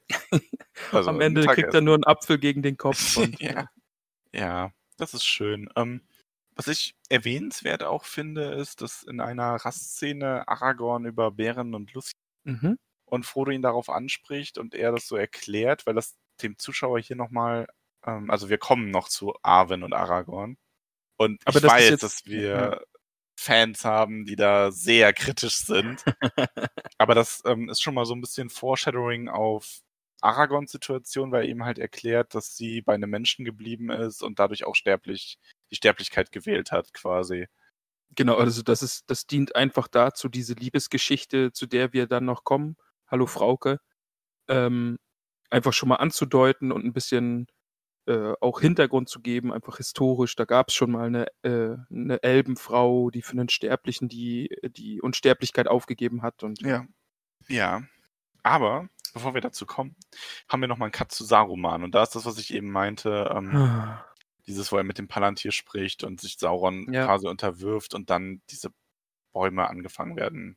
Also die Orks anfangen, die Bäume zu roden und ich finde das so traurig, ne? Also, das, ist, das ist wirklich, also das, der, das erste Mal, als wir diesen Turm sehen, wirklich alles wunderschön grün und die beiden Magier wandern durch die Gärten und Tiere und es wird gezwitschert und, und jetzt werden da einfach die Bäume abgeholzt und ja. Ja. Industrialisierung vom Feinsten. ja, ich bin ja echt kein Hippie, aber ein bisschen schon. Also, nee, so ein bisschen schon. Das ist, ich merke das auch, je mehr, je länger ich hier auf dem Land lebe, je mehr habe ich eine Abneigung gegen große Städte und so diesen Ja. ganzen, äh, diesen ganzen, wenn es zu viel wird einfach, ne? Es ist so ein bisschen so eine Balance-Geschichte irgendwie. Ich finde, für mich gehören in Landstriche einfach auch Wälder und Felder rein und nicht nur Häuser und noch mehr Häuser und Ja, das stimmt. naja, naja, kann man nichts machen. Jetzt kommt die Wetterspitze, oder? Ja, genau, ist dann Schnitt Mhm. zurück und dann ist Wetterspitze. Hier ist ja ein bisschen was anders. Also ähm, vor allem eigentlich die Tatsache, dass Aragorn Feuer machen wollte oder Feuer, das auf Aragons Geheiß hin gemacht wurde. Ähm, und Sam Sorge hatte, dass das die Nazgul anlockt. Und im Film Aragorn sich nur umschauen will und die Hobbits, mit Ausnahme von Frodo, ein Feuer machen, natürlich um zu essen. Ja, Das finde natürlich. ich auch sehr geil, wie Frodo da liegt und schläft und man hört nur diese Getusche, mir ist eine Tomate geplatzt. und Frodo dann aufspringt, was macht ihr Tölpel denn da? Oder was macht ihr denn da? Tomaten, äh, noch irgendwas, Ja, knusprigen ja. Speck, Ja, ja, Tomaten, Eier, knusprigen Speck und Frodo halt völlig ausrastet, dieses Feuer austritt und das erste Mal so, na toll, Asche auf meinen Tomaten. Ah. Das ist sehr schön. Davor ist es, glaube ich, noch, dass Aragorn den Hobbits Waffen gibt, oder? Stimmt, ja. Denn unsere Stimmt. Hobbits haben ja gar keine Waffen, weil wir nicht in den Hügelgräbern waren. Ja, wir waren ja nicht bei Tom Bombadil, woher sollen die Genau. Waffen haben? Und jetzt haben sie zumindest kleine Schwerter, Dolche oder was auch immer das jetzt sind. Ja. Sie sind zumindest schon mal bewaffnet. Ja, aber und dann sie, kommen die Nazgul. Genau. Also das, Hobbits. Wirklich eine coole Szene, auch wie sie da so die Klippe runterblicken und dann diese Schatten sich schon nähern. Also Ja, die Nazgul sind auch gruselig. Also das ist schon geil Oh, gemacht. richtig, Auf jeden ja, Fall. ja, ja. Auch dieses Kreischen, das ist so richtig so, ha, furchtbar, ne? Geht weg. Ähm, da, da würde mich mal, allein deswegen würde ich gerne mal irgendwie das Making-of gucken. Ich würde gerne wissen, wie sie dieses Kreischen gemacht haben. Da gibt es bestimmt eine lustige mal schauen. Das ist wirklich, also das ist nichts, worüber wir eine Podcast-Folge da machen können, aber schau dir das mal an. Das Making-of ist wirklich richtig, richtig gut. Ja. Ist auch der Grund, warum ich nicht so viel von diesen ganzen, oh ja, übrigens, das war dann eigentlich gar keine Absicht und dann haben sie es drin gelassen, Situation erzählen will, weil schau dir einfach das Making-of an. Das, da erfährst da du wird- das, das ist echt gut. Ah, da wird sowas dann gesagt, ja? Ja. Ah, cool. Ja. Ja, du Ja. hast also jetzt ein Beispiel nenne ich dir. Ich glaube, es ist am Anfang in dieser Höhle, ähm, also in der Hobbit-Höhle mit Gandalf, wo er sich den Kopf stößt. Das war, glaube ich, nicht im Drehbuch. Das ist einfach, Ian McKenna hat sich den Kopf gestoßen und hat das dann weitergespielt einfach, Ah, okay. glaube Also- ich. Also, Es ist ja lustig, dass das die Anhänge sind. Max, die Anhänge. ja, so in etwa. So heißen, ja, so heißen die DVDs bei mir hier. Ich habe sie gerade in der Hand. Ach echt? Ich Ja. Habe ich gar nicht mehr auf dem Schirm, dass die so genannt wurden. Vielleicht ist es auch nur in neueren Ausgaben so. Ja, aber es passt sehr. Es ist nämlich wirklich so, muss man gesehen haben. Ja, schaue ich mir noch an, hole ich nach. Also bin Ja. ich neugierig. Ja, aber Wetterspitze. Ähm, die Hobbits verschanzen sich so ein bisschen, die leisten so. Sam ist der Einzige übrigens, der wirklich Widerstand leistet, der versucht, Mhm. gegen so einen Ringgeist zu kämpfen und zur Seite gestoßen wird. Ja. Mary und Pippin werfen sich dann einfach zu Boden. Das wissen wir als Buchleser ja, woran das liegt. Die Nazgul haben einfach diesen Einfluss. Und Frodo, wie im Buch, setzt den Ring auf und sieht die Nazgul dann so, wie sie sind, quasi. Das fand Ist ich ja auch cool. Buch, ja. Das fand ich auch wirklich cool. Also es ist ja am Anfang, äh, als Galadriel von den Menschen erzählt, die die Ringe bekommen haben, Mhm. wie sie da so nebeneinander stehen und dann sieht man sie jetzt nochmal in ihrer Geistform. Ja. Also das ist eine sehr, sehr coole Szene. Also das, das sind wirklich so alte, verfallene, traurige Männer irgendwie und ja. Was ein bisschen schade ist, finde ich, ist dann die ganze Situation. Da finde ich, also im Buch, wir erinnern uns, war es ja so, dass der Hexenkönig ähm, Frodo den Ring entreißen wollte und Frodo ihn dann angegriffen hat. Mhm, Er ja. irgendwie nie geschlagen oder nee, der nach dem ausgeschlagen, er hat ihn nicht richtig erwischt und hat ähm, ähm, auch Elbereth angerufen und der Hexenkönig hat ihn halt verwundet und sich dann aber auch zurückgezogen, mit, als dann auch Aragorn sich eingemischt hat und alles.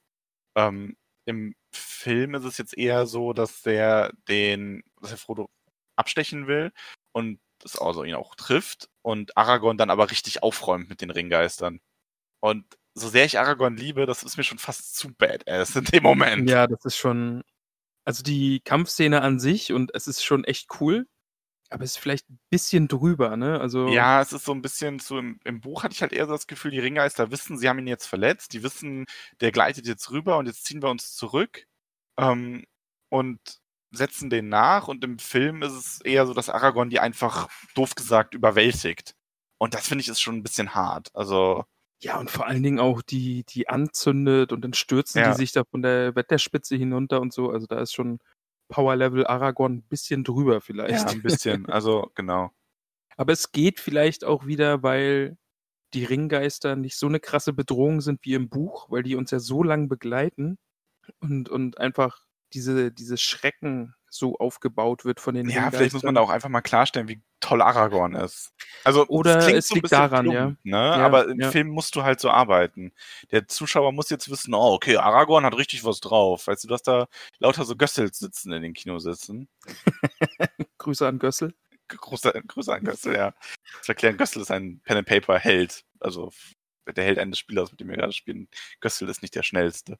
Und jetzt äh, hat irgendwer auf seiner Bingo-Liste ein Feld abgekreuzt, denn es gibt Checklisten, dass wir über Pen and Paper gesprochen haben. Das habe ich schon irgendwo mitbekommen, dass Echt? das Ja, eine Sache ist, die immer wieder aufkreuzt. Dafür schäme ich mich nicht, denn Pen-and-Paper ist großartig. So. Ich kann nur noch mal erwähnen, bei uns im Discord sind Pen and Paper Runden am Entstehen. Bringt euch da gerne ein. Sind Pen-and-Paper-Runden am Entstehen? Sind Pen and Paper Runden am Entstehen. Ja. Hast du daran was auszusetzen an meiner Ja, Ausdrucksweise? Nein. Sie sind noch nicht entstanden, sie sind in der Ja, aber- Schaffungsphase. ich weiß jetzt nicht, wie die Fachwörter dafür, aber so sagt man das doch nicht. Man sagt doch dann eher, sie in unserem Discord entstehen Pen and Paper Runden. Oh, wir können jetzt hier auch noch entstehen. an tun, meiner Grammatik. okay. Ja, Herr Professor. Entschuldigung. Tut mir leid. Ich fand, das Ich war gut formuliert. Ja, dafür hast du aber ganz schön viel dran rumgemeckert. dafür, Nein, das war nur, das war der Neid. Sollte es Schrei- Schreiber werden. Stimmt, ja, sollte ich. Ja, epische Kampfszene. Epischer Kampf, äh, große Flucht danach und zwischendurch sehen wir nochmal Isengard. Es war übrigens beim Filmschauen, ich hab, also, wie, auch da muss ich wieder sagen, es ist, glaube ich, inzwischen schon so drei Jahre her, dass ich den Film so am Stück gesehen habe. Mhm. ähm, eigentlich seit, seitdem ich mit meiner Frau zusammengezogen bin, tatsächlich. ähm, weil die will den Film nicht am Stück sehen. Die hat die auch schon ein paar Mal gesehen und die ist irgendwie so drauf, so ja, reicht ja dann auch irgendwann mal. Und ich denke mir so, nee, reicht ja auch irgendwann mal. Gut, dass sie den Podcast nicht hört. Ne? Gerade nicht in Hörreichweite ist, hoffe ich. Ähm, nee, aber ich habe, und da bin ich auch so ein bisschen in diese, ähnlich wie beim Buch, in den letzten Jahren so in diesen Rhythmus verfallen. Ich schaue mir halt einzelne Szenen nochmal gerne an auf YouTube und so, ne? Ah, echt? Ja, ja, oft. Also du willst gar nicht wissen, wie oft ich mir irgendwelche Herr der Ringe Filmszenen auf YouTube nochmal angesehen habe, Sehr cool.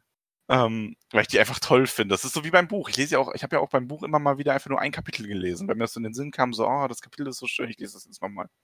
Und ähm, also deswegen so lange am Stück gesehen, ist glaube ich wirklich zwei, drei Jahre her. Und ich hatte gar nicht mehr auf dem Schirm, wie viel von Isengard gezeigt wird im ersten Film. Stimmt, das kommt sehr oft vor. Ja, ist jetzt dann auch auch wieder so dieses, da sieht man ja jetzt, wie diese äh, Urukai gezüchtet werden. Oder ist das jetzt? Es kommt, glaube ich, erst, dass Gandalf oben auf der Turmspitze sitzt, ganz erschöpft und traurig und mit einer, ja, was ist es? Ist es eine Motte, Motte, oder? Motte ist das, ja. Ja, die Motte, die er quasi fängt und die er bittet, um, also die er irgendwie um Hilfe bittet, offensichtlich. Genau, ja. Genau, und dann kommt aber diese Szene, wie Saruman seine eigenen Urukai züchtet. Im Film wird's ja, habe ich ja schon mal erwähnt, in der letzten Buchfolge, wird's ja so ein bisschen so dargestellt, als hätte er die allein erfunden, die Uruks, aber er findet ja quasi nur seine eigene Abart von Urukai. So. Mhm. Aber ja, die Grund, äh, also die Grundidee kommt durch. Er stellt da seine eigene Ork-Armee auf. Ist das Ugluk? Das ist nicht Ugluk. Das ist Lurz. Lurz? Das ist Lurz. ja, der heißt Lurz. Ach Ich so. weiß nicht warum. Ähm, nee, also das ist wirklich dieser, äh, das ist ja auch der, das ist der Ork, denke ich, also der Uruk, der am Ende auch von Aragorn getötet wird im Film. Ah, okay. Ich habe immer gedacht, heißt, das ist der heißt. Lurz. Also den gibt's im Buch einfach gar nicht. Mhm. Ähm, Ugluk ist dann eher der, der im zweiten Film diese Mokotte noch anführt. Also, Spoiler. Ja, Hm. sein Schweigen. wow. Ich, hätte, ich hätte jetzt vermutet, dass Ugluk äh, auch der wäre, der dann den guten Boromir erledigt, aber Nee, der heißt Lurz. Also, okay, das ist Lurz. eigentlich, ja, das ist Lurz. Ja, der Bogen, der Bogen-Urukai. Irgendwie der einzige Urukai, der einen Bogen hat. Stimmt. ja, aber äh, wir waren bei. Wir sind zurück bei. Frodo. Ach ja, genau. Genau. Ach so, ich habe irgendwas vergessen, was ich ganz am Anfang des Films schön fand, nämlich auf dieser Geburtstagsfeier fand ich es schön, wie Bilbo seine Geschichte von den Trollen erzählt. Ach, Weil das stimmt. ja Ja. jetzt auch nochmal aufgegriffen weil Wir kommen ja jetzt Mhm. zurück, wir machen wieder so einen kleinen Sprung und sehen, die sind ähm, weiter geflohen und halten Frodo, tragen sie so bei sich und machen eine Rast bei diesen Trollen. Und Sam versucht Stimmt, Frodo ja. noch damit aufzumuntern. So, guck mal, das sind die Trolle. Und ähm, dann ist es so, dass Aragorn die Vergiftung aufhalten will und er hat aber keinen Artelas dabei. Im Buch erinnern wir uns, der hatte ja einfach welches gehabt Mhm. damit die Wunde behandelt und jetzt im Film sagt er zusammen, ja, hier Attilas wächst überall, wir müssen das jetzt suchen. Und dazu muss ich sagen, Attilas wächst nicht überall. So, es wächst nämlich eigentlich nur noch im Norden, da wo Aragorn herkommt und Oh, okay. anderen Stellen. Aber es ist nicht so dieses, ja, es wächst jetzt hier überall, das können wir jetzt hier einfach finden. Ähm, das ist eigentlich nur dafür da, dass Aragorn sich von der Gruppe trennen kann, damit Arwen ihn dann so stellen kann. Stimmt, ja. Ja. Ja, aber kann ich mit leben. Also ist jetzt. Nein, ist völlig in Ordnung. Ich wollte das Ja. nur so, da wollte ich nur meinen inneren Nerd rauslassen. Ähm, ist völlig okay. Du hast dein Wissen bewiesen, wir sind stolz Ja. auf dich. Ja, ich, ich auch. das ist doch das Wichtigste. Aber jetzt kommt eine der größten Änderungen bisher, oder? Ja, Glorfindel wird durch Arwen ersetzt. Genau, der gute Glorfindel, wir So, erinnern uns alle an ihn. Ja, ich weiß, das ist ein ganz großer Streitpunkt und ich habe da so ein kleines Mini-Plädoyer quasi vorbereitet.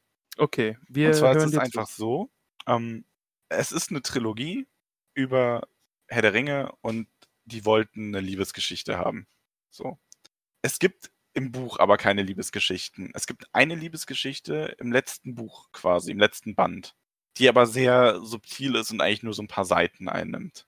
Okay. Und mit Figuren, die auch jetzt noch nicht vorkommen. Also die Liebesgeschichte kennst du auch noch gar nicht. Oh, okay.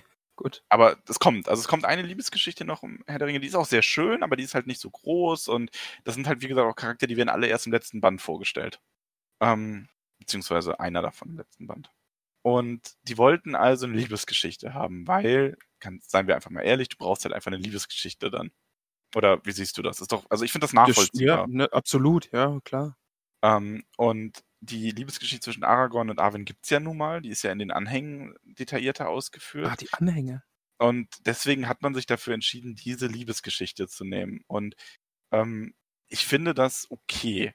Also ich habe damit so meinen Frieden gemacht, weil es kommt zwar in dem Buch nicht so vor, aber es ist ja quasi doch schon Originalmaterial. Und sie schustern dann da ein paar Szenen rein, die nie genannt werden, aber sie bauen diese Liebesgeschichte einfach ein bisschen aus. Ähm, das sehen wir ja auch später in Bruchtal, hat Arwen ja viel Dialog mit Aragorn, den sie eigentlich nicht hat. Mhm. Und ich Ja. denke auch, dass dieser ganze, ähm, dieser ganze Weg, den Aragorn geht, den er auch in den Filmen geht, ihn davon motiviert ist, dass er am Ende wieder mit Arwen vereint sein kann und so. Und ich finde halt unter diesem Gesichtspunkt ist es total verständlich, dass die Glorfindel hier wegfallen lassen und ihn durch Arwen ersetzen.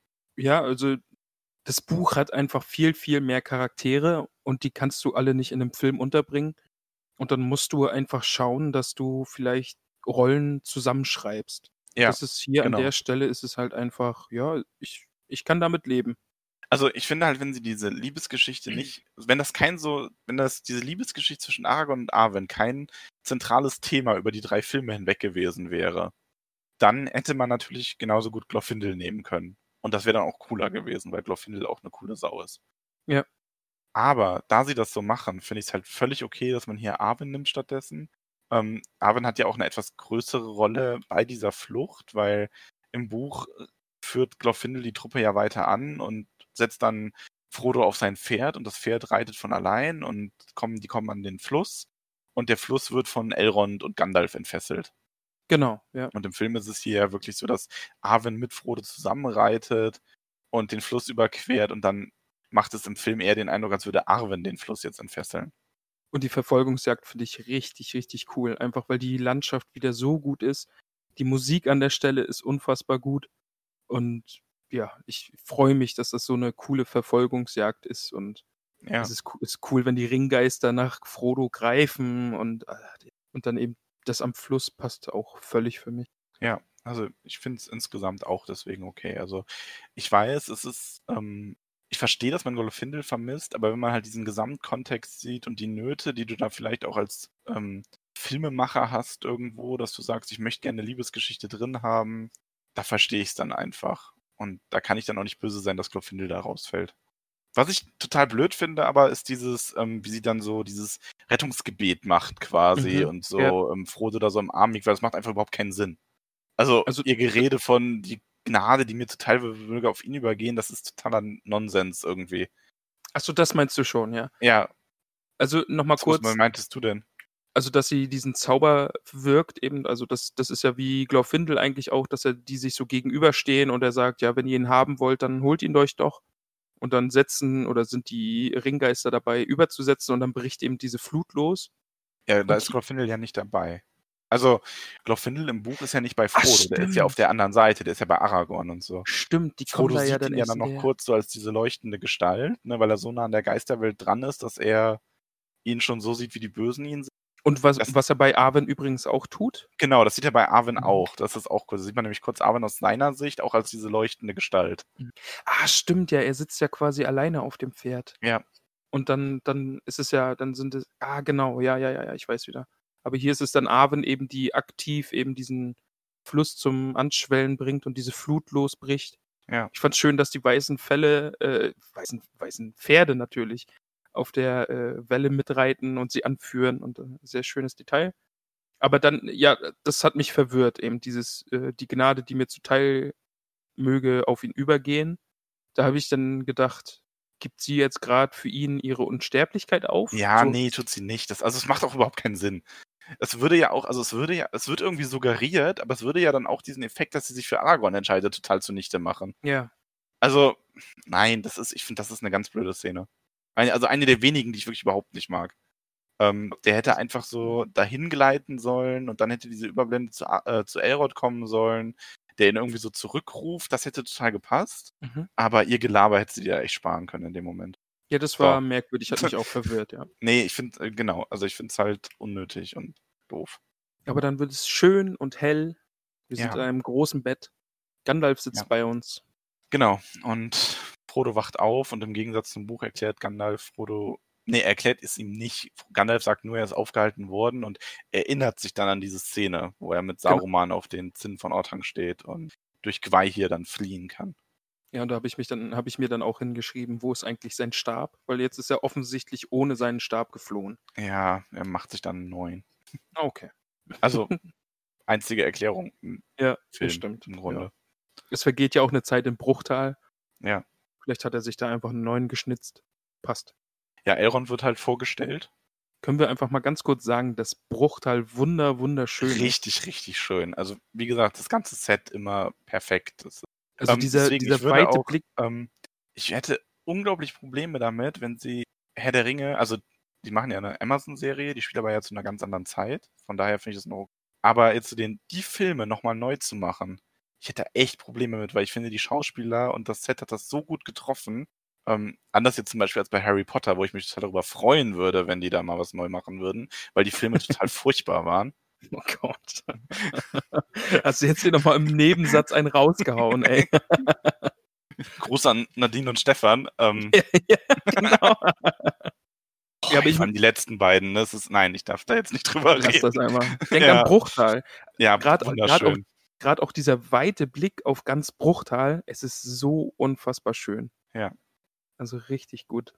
Ähm, ja, also es ist so ein bisschen im Bruchteil gibt es einige Gespräche. Gandalf und Elrond beraten sich ein bisschen, wo Elrond klarstellt, dass es er sehr große Zweifel an den Menschen hat und Gandalf hat so ein bisschen dieses, ja, aber ah, es gibt einen, ne, so wer könnte das wohl sein, der sie vereinen kann und Elrond stellt hier aber auch direkt klar, nee, der hat sich davon abgewandt, der hat das Exil gewählt. Also es wird immer deutlicher, dass Aragorn in dem Film dieses ich bin ein Waldläufer, ich bin schwach, ich verdiene das nicht, ich äh, die Menschen sind schwach, ich habe kein Vertrauen in mein Volk, ich möchte die nicht anführen, dass er das am Anfang einfach denkt und innehat und sich da völlig von abgewandt hat, im Gegensatz Ja. zum Buch, wo er wirklich mit dieser Selbstverständlichkeit rangeht, mit, oh, gut, ich bin der Erbe Elendils und jetzt ist meine Zeit gekommen, ich muss jetzt, ich muss jetzt der König werden.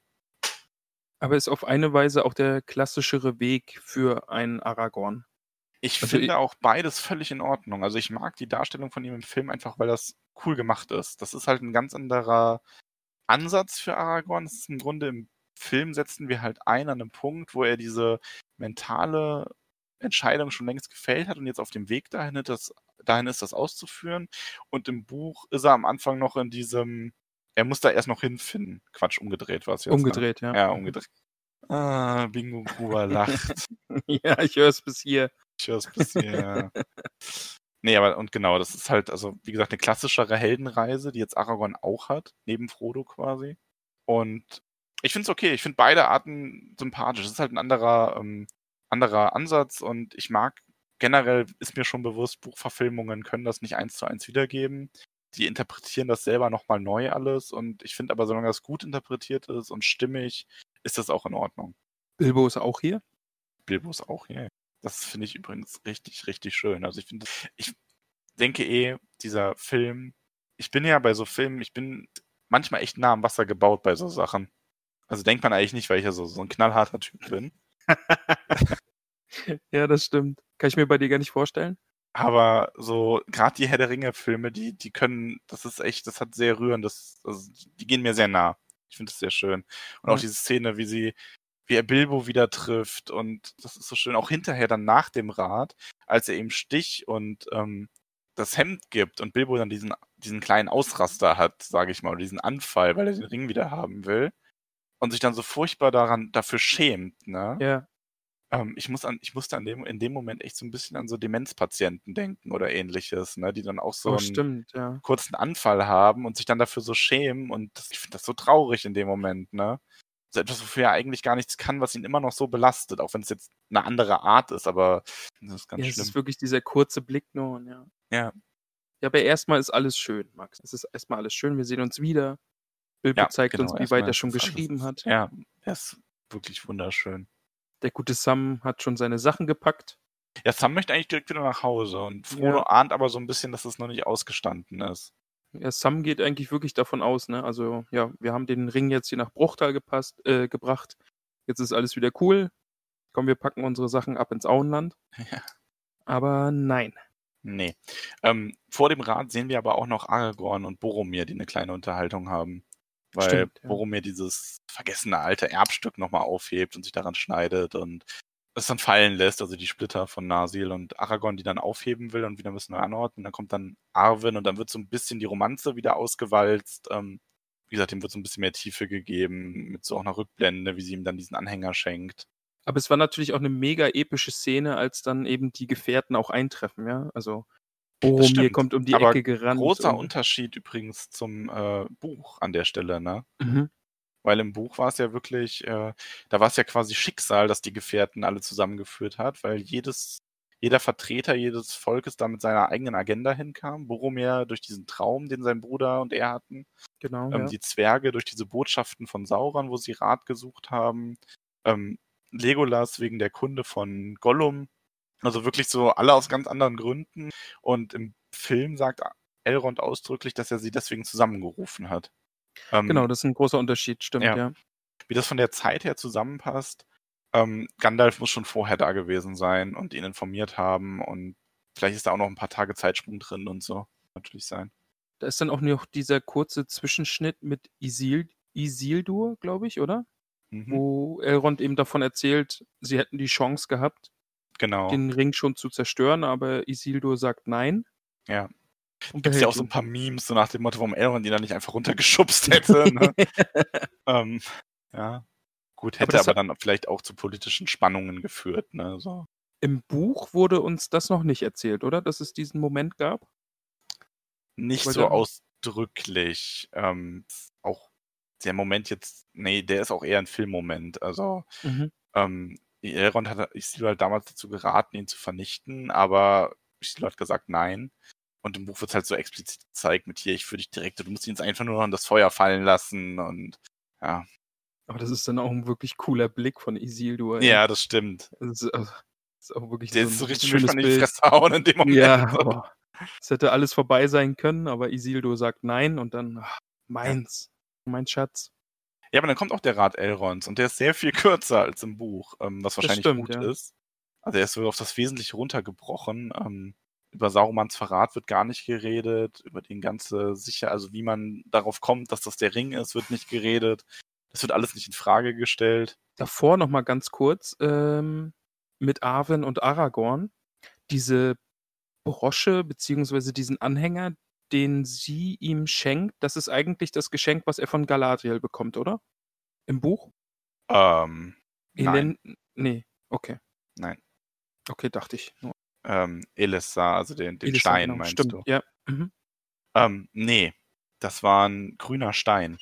Also das ist, dass dieser ähm, Arwins Kette ist einfach wirklich nur eine Kette von Arwen quasi. Ah, okay. Das, Also mhm. das ist davon unabhängig. Aber ja, lass uns zum Rat kommen. Ähm, der Rat ist relativ kurz, es wird eigentlich nur das Wesentliche gezeigt. Es wird gezeigt, dass Boromir, also Boromirs Seite wird sehr deutlich gezeigt, dass er direkt so, so nach dem Motto, oh, das ist also der eine Ring und der will ihn ja dann auch schon direkt nehmen. Da kommt dann relativ früh auch schon direkt Gandalfs, Gandalfs böse Stimme zum Vorschein. Das finde ich allerdings cool gemacht. Also wie er Ja, und- die, Die Elben eben, die sich so, oh, sprich nicht so. ja, Und, äh, das ist, Elrond, der sich so an die Stirn packt und, und man sieht auch bei Legolas, wie ihm die Augen flattern und also wirklich, wirklich cool gemacht. Ja, das ist echt toll. Also das ist, das ist sehr, sehr schön. Ähm, Finde ich gut gemacht. Es kommt ja im Buch auch tatsächlich eins zu eins vor.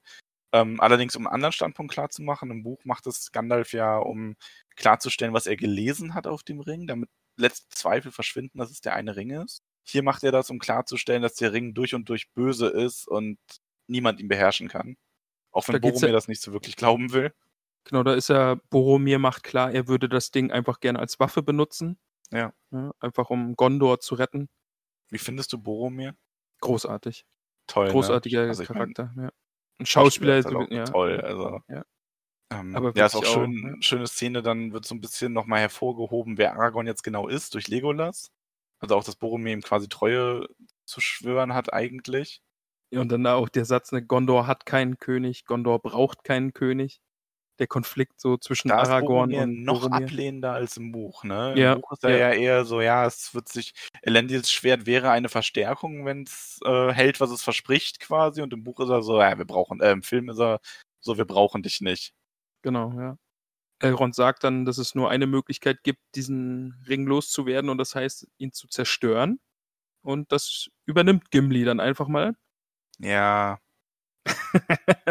Ich mag Gimli auch im Film, aber ich finde, Gimli ist im Film halt sehr Comic Relief und sonst Ja. nichts. Also ich finde, sie nehmen bei Gimli viele ernste Stellen raus und machen sehr vieles so eben wie das, dass er dann so, ja, okay, zack, Axt drauf, ne? Und das ist so ein bisschen, da wird der Charakter schon so eingeführt mit einem Witz und das finde ich ein bisschen schade.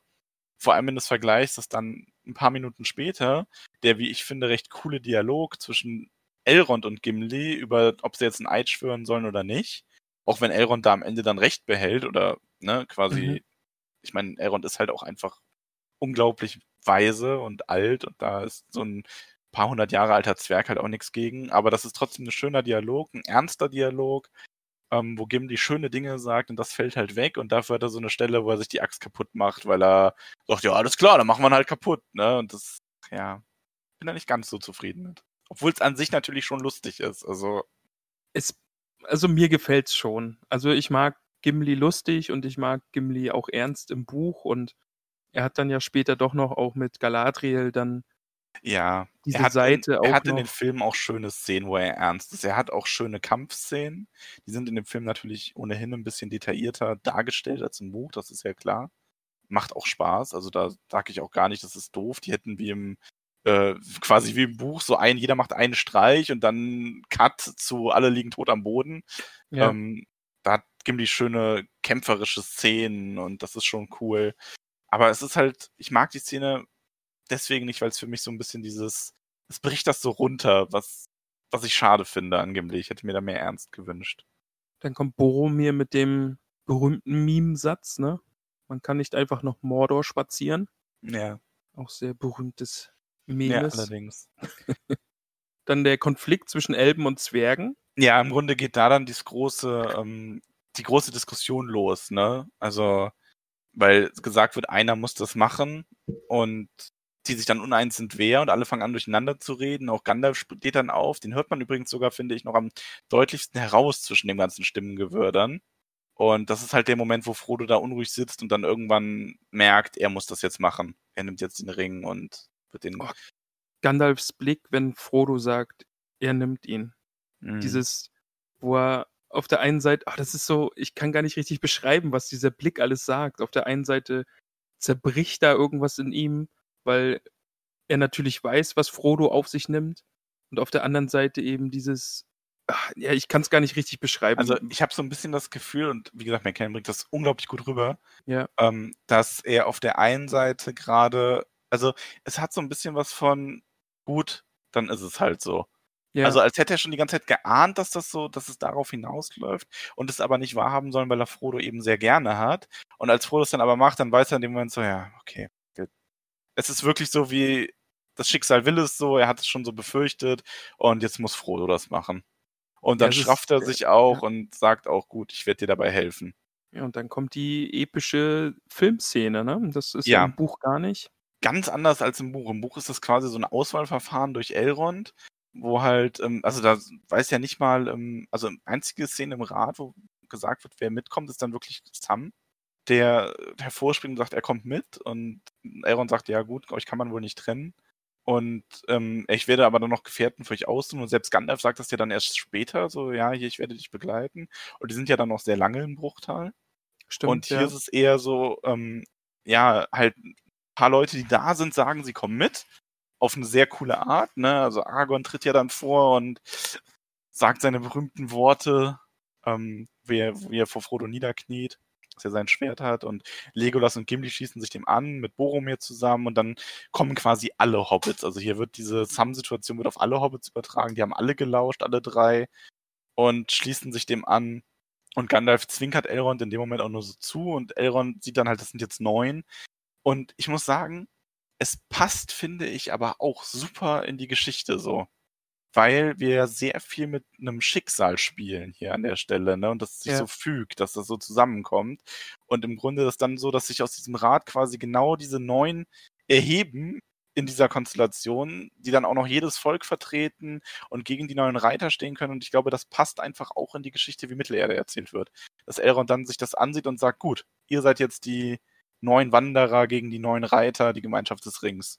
Es ist natürlich auch ein cooles Bild, wie die da einfach so zusammenstehen. Unsere Gefährten halt einfach. Ja, Das so zu sehen, ja. ist fantastisch. Vor allem Pippin, der dann erstmal so, so, ja, großartig. Wo soll's hingehen? Ja. das ist natürlich. Ja. Wo soll es eigentlich hingehen? Du Max, ich habe mal so einen Blick Ja, auf die Uhr geworfen. Ich habe es auch gerade gemacht. Also wir hatten ja ähm, gesagt, also wir, ich glaube, wir können jetzt schon sagen, das war jetzt Teil 1 des Films. das, das war die erste DVD, ja. Ja, hier beginnt der Szenenwechsel, also der DVD-Wechsel und ähm, wir teilen das auch auf zwei Folgen auf. Ja, das, das wird jetzt sonst eine Vier-Stunden-Folge oder so. Ja. Also, ja. Nee, also ich glaube halt auch, dass die nächsten Sachen eher länger werden zum Reden und man will ja auch noch so ein bisschen drum herum reden können und auch am Ende vor allem auch noch ein Fazit ziehen können. Ich glaube, da brauchen wir dann eine halbe Stunde für. Also, vor- Und vor allen Dingen, ich habe es ja noch gar nicht gesagt, aber wir haben auch noch einige neue Hobbits, was jetzt vielleicht auch noch mal ein bisschen Zeit einnehmen wird. Lass uns Das den heißt, zweiten, lass es, ja. lass es uns teilen einfach. ja, wir teilen das jetzt auf. Das war jetzt quasi Teil 1. Wir sind, wir enden mit dem Rat von Elrond und setzen da das nächste Mal dann wieder ein. Genau. Wollen wir ein Zwischenfazit zum Film dann machen? Auch, also quasi Teil 1 ein Fazit ziehen oder will, wollen wir das ganz zum Schluss erst machen? Ich weiß gar nicht, ob sich ein Fazit und eine Bewertung lohnt, weil ich einfach grundlegend sehr, sehr begeistert bin. ich kann es gar nicht anders sagen. Finde ich aber schön. Ja, aber dann machen wir ein kurzes Fazit, indem wir einfach sagen, also es ist vom Tempo her ganz anders. Das Ein auf bisschen jeden was Fall. fällt raus, ein bisschen was kommt rein. Aragorn ist die Figur, die, glaube ich, am meisten verändert wird bisher in dem ersten Teil. Also Ja, in dem ersten Teil vom Ja. ersten Teil. Und ähm, aber insgesamt, ich habe es echt genossen, den Film mal wieder zu sehen. Ganz toll. es hat halt einfach schon so schön angefangen mit dieser Fahrt durch, äh, mit, äh, durchs Auenland und die Hobbits so zu sehen und ach, das war Ja. einfach, einfach super cool. Ja.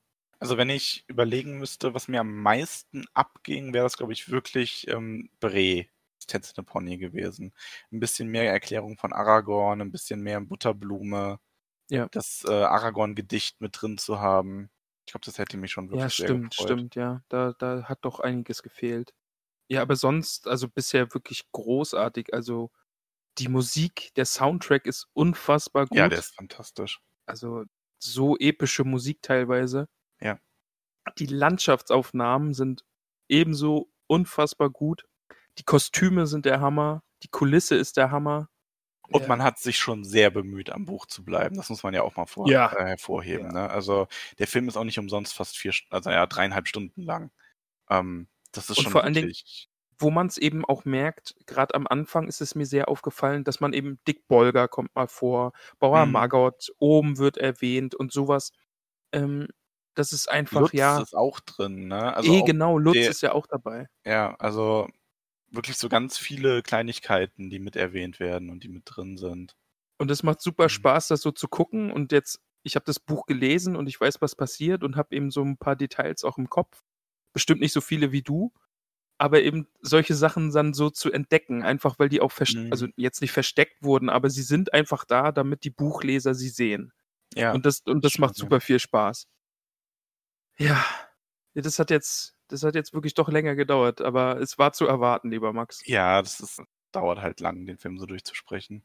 Es ist ja jetzt quasi das ganze erste Buch oder äh, also die ersten beiden Bücher, der erste Band im zusammengefasst und ja, wir haben jetzt ein halbes Jahr über diesen Teil quasi gesprochen. Ja. Wobei ich dabei bleibe, ich würde mir, also es ist natürlich nicht möglich, weil die inzwischen alle gealtert sind, aber es ist jetzt so cool gefunden, wenn sie mit dem Cast und den ähm, Sets und der Machart einfach so, also genau dieser ganze filmische Stil, wenn sie daraus eine Serie gemacht hätten und dann einfach, ich meine, nicht jeden kleinen Kram mit reinnehmen. Das wäre dann Ja. auch irgendwann öde gewesen. Ich finde auch zum Beispiel für einen Film finde ich die Lösung super, dass man das, was Gandalf passiert, zeigt, anstatt was er davon erzählt.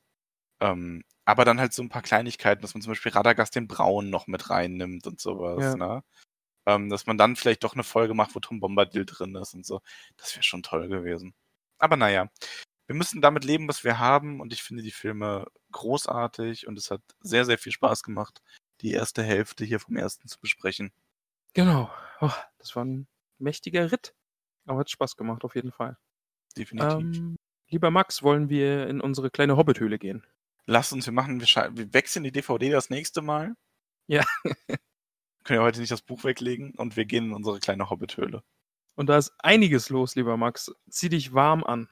Zum einen will ich äh, bei allen Danke sagen, dass dieser Wechsel zu Steady so unfassbar gut geklappt hat. Wir haben ja unsere Zelte bei Patreon mehr oder weniger abgebrochen und sind komplett zu Steady gewechselt. Und der Wechsel bisher unfassbar gut. Und ich bin auch sehr mit der Seite zufrieden. Also wir hatten jetzt einmal, ähm, da kann ich es auch gleich sagen, falls jemand uns äh, unterstützen will, es gibt die Möglichkeit, uns monatlich zu unterstützen und ein Jahresabo anzu, äh, ein Jahresabo an, abzuschließen. Achtet da bitte drauf, was ihr klicken müsst, äh, weil das Jahresabo ist, glaube ich, standardmäßig ausgewählt. Aktuell habe ich es deaktiviert, weil es ein kleines Problemchen gab. Aber vielleicht stellen wir es wieder an und dann bitte achtet drauf, dass ihr auf monatlich wählt, äh, wenn ihr uns eben monatlich unterstützen wollt oder Jahresabo abschließen wollt. Ist das Jahresabo für die Leute irgendwie günstiger oder so? Die Option haben wir noch. Also wir können quasi einstellen, dass das Jahresabo günstiger Okay. wird. Also da müssen wir uns beide dann nochmal bereden, wie wir es machen wollen. weil ich finde eigentlich ein Jahresabo doof. Also Ja, Klingt blöd, aber es kann halt auch immer mal was passieren, dass man vielleicht einen Podcast pausieren muss, mal ein paar Monate oder so, ne?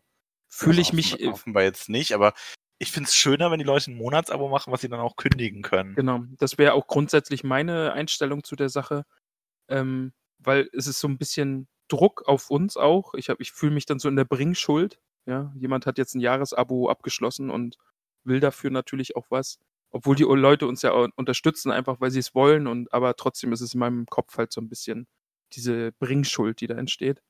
Aber ja, da quatschen wir einfach dann außerhalb der Folge nochmal Ja.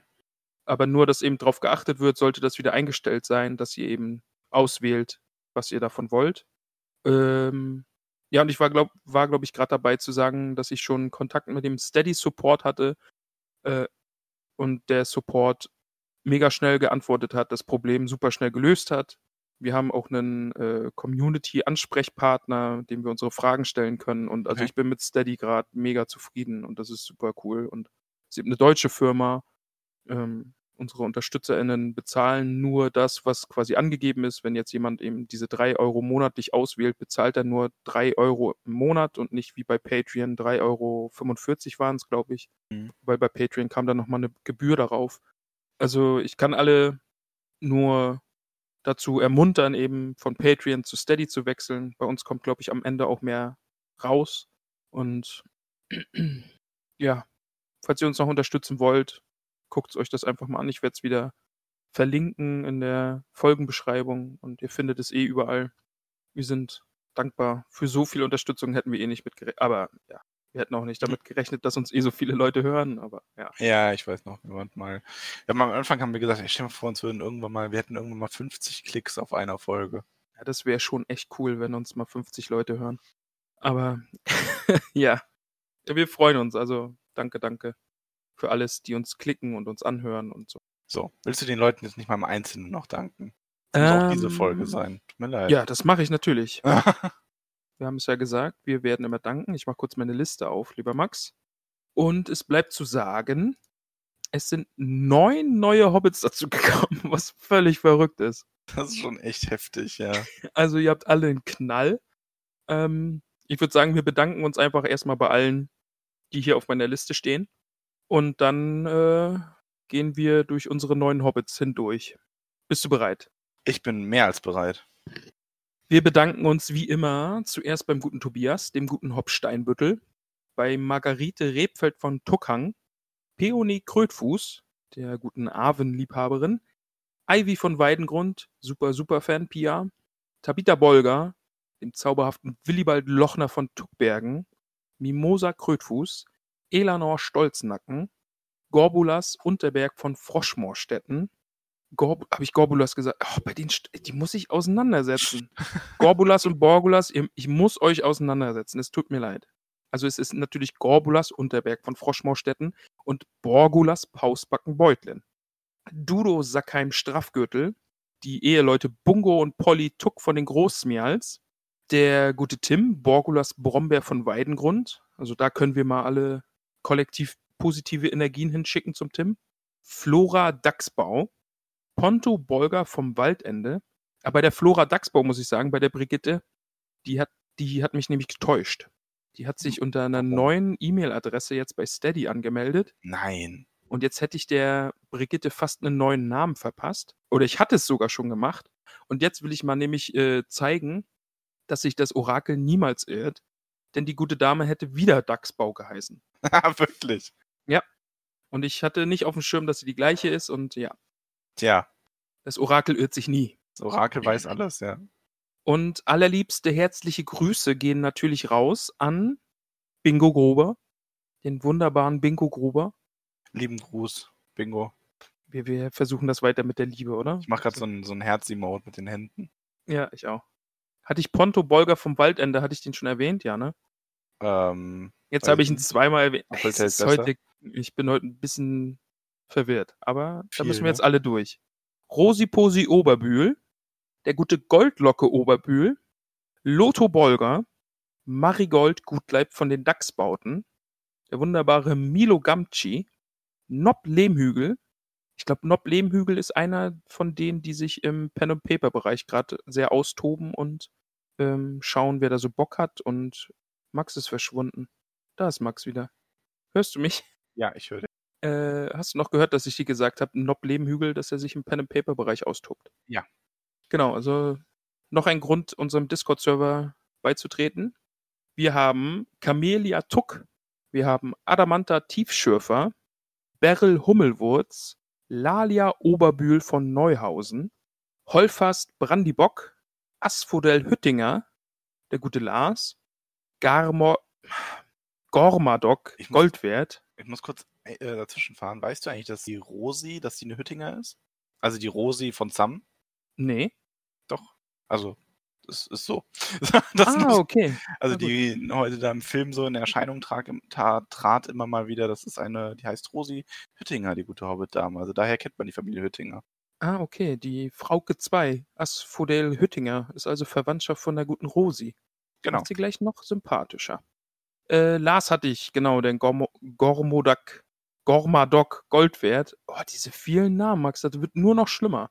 Mhm. Es wird auch immer länger, ne? Irgendwann Ja, sind es zehn Minuten und du liest Namen vor.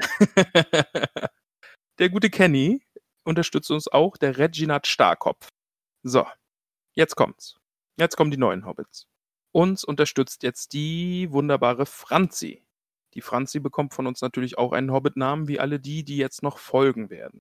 Ich muss kurz dazu sagen, falls irgendwer, der jetzt einen neuen Namen bekommen hat, schon einen Namen hat, lasst mich das bitte wissen, weil ich bin schrecklich verwirrt, gerade mit Steady, Patreon, wer ist wer. Ich habe da gestern auch noch ein bisschen an Listen rumgeschraubt und ich hoffe, ich habe jetzt den Durchblick, wer jetzt wer ist und niemand ist doppelt. Franzi, du bist Estella Labkraut. Das ist jetzt dein Hobbit-Name. Abkraut? Labkraut. Mit Also wie L. schreibt sich das? L-A-B Kraut. Labkraut. Labkraut, okay. Nicht Larbkraut, wie L-A-R-P. das das wäre das unspektakulärste Labkostüm der Welt. Ich gehe Was als bist- Kraut. Ich gehe als Kraut. Ich lege mich irgendwo hin und bin überwuchert. Das ist so, als würde man beim Schultheaterstück einen Baum spielen. Das ist das Labkraut. Aber es ist ja nicht das Larbkraut, es ist das Labkraut. Ja, wir Also laben Kraut, uns man am sich Kraut. labt. Genau. Das ist wie Bärlauch oder so. Ich gehe mal davon aus, ja. Ja. Die gute Helen unterstützt uns jetzt. Und die Helen heißt jetzt Priska Lehmhügel. Die ist Verwandtschaft vom guten Georg, dem Nob Lehmhügel. Was sagen Sie dazu? Ich würde gerne wissen, inwiefern die verwandt sind. Da müsst ihr euch mal unterhalten. Ja, da, da wird hoffentlich bald Also aufgeklärt. auf, auch auf den Discord und äh, klärt das mal. Genau. Wir haben jetzt nämlich Nob Lehmhügel und Priska Lehmhügel. Und wir haben auch die Katharina. Da freue ich mich auch sehr über den Nachnamen. Die Katharina ist jetzt nämlich eine Stolzfußens, eine Stolzfüße. Oh, Stolzfüße. Stolzfüße. Katharina heißt jetzt May oder Mai, muss sie uns dann sagen, wie sie es aussprechen möchte. M-A-Y. May Stolzfuß. Wunderbarer Name. Stolzfuß. Der Andreas unterstützt uns jetzt.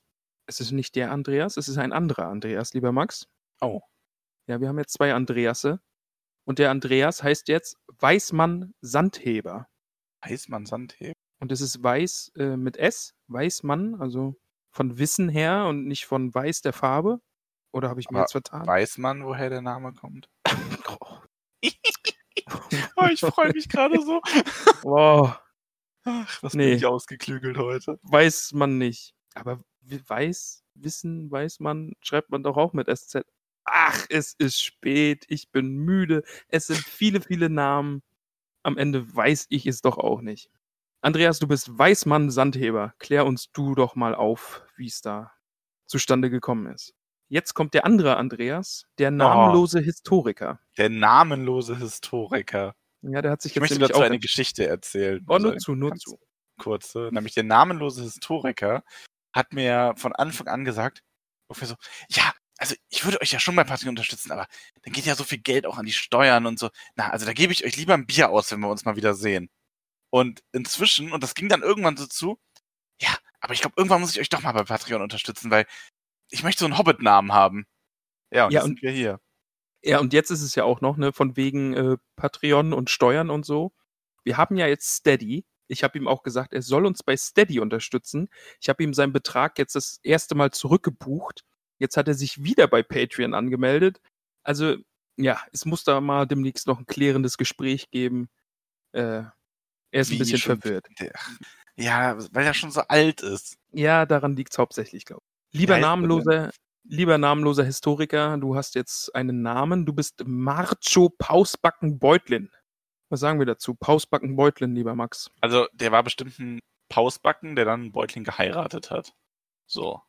Meinst du, der hat sich in die coole Familie reingeheiratet? Ich glaube, der hat sich in die coole Familie reingeheiratet, ja. Ja, das würde ich ihm auch Der hat es zutrauen. irgendwie geschafft, über seinem Niveau zu heiraten. Wie Hat er sich... echt. Wir sollten über den nächsten reden. Oh, nein, ich mache wieder das Herz-Emoji mit den Händen. Für den namenlosen Historiker, für Marcho. Mar Mar Marcho? Marcho? Macho, ja, Marcho. mit CH. Macho Pausbacken Beutlin. Die wunderbare Heike unterstützt uns jetzt auch. Von der weiß ich, dass sie uns jetzt in wenigen Tagen komplett durchgehört hat. Was ein bisschen verrückt ist. Ja. Würde ich mal so meinen. Ist das Ah. die, die äh, freundliche Person, die so viele Insta-Stories dazu gemacht hat? Nein, ah, jetzt, da habe ich vergessen, ist das die Katharina oder die Katha, die noch kommt? Das fand ich auf jeden Fall auch total verrückt, weil ich dann so, so die Stories durchgesehen habe und so gesehen habe, okay, irgendwie so vor 20 Stunden, oh, ich bin jetzt da und da. Vor fünf Stunden, jetzt bin ich 20 Kapitel weiter. Und ich immer so, ha, ja, das ging schnell. aber die ist, sie unterstützt uns jetzt auf jeden Fall aus. Oh, das ist die Franz. Ach, ich weiß es leider gerade nicht. Ich habe mit ihr schon hin und her geschrieben gehabt. Aber das hat mich dann einfach nur noch mehr verwirrt. Aber ja. Aber die Heike, die hat uns auf jeden Fall auch äh, jetzt komplett die Folgen nur durchgehört. Und ja, hat sich entschieden, uns auch zu unterstützen. Und bekommt dafür natürlich auch einen Hobbit-Namen. Ja. Die Heike ist jetzt die Siladine, Siladin, Siladine Tiefschürfer. Eine Frau Tiefschürfer ist unter uns. Oh, noch eine Tiefschürfer. Genau, wir haben schon einen Tiefschürfer, glaube ich. Ne? Adamant, Adamant, ja. Ah ja, stimmt, Adamanta Tiefschürfer. Ja, Auch Adamant. direkt für Adamanta Tiefschürfer und Siladinen. Ich weiß jetzt nicht, muss sie uns dann auch sagen, ob man es Siladin ausspricht? Ich glaube, Celadin einfach. Siladin Tiefschürfer. Das ist ja auch Nadine und nicht Nadine.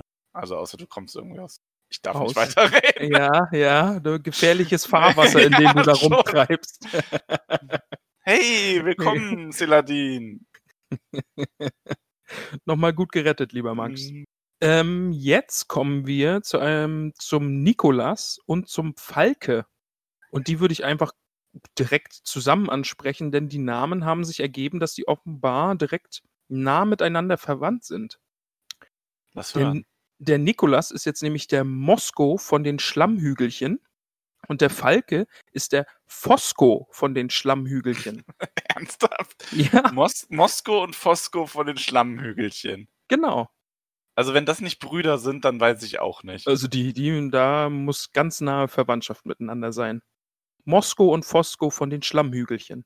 Oder, pass auf, die sind ähm, aus, also so Unterschied, die sind Cousins, ne? Mhm. Die haben nämlich Eltern. Also, logischerweise. Wow, echt? Die haben Eltern.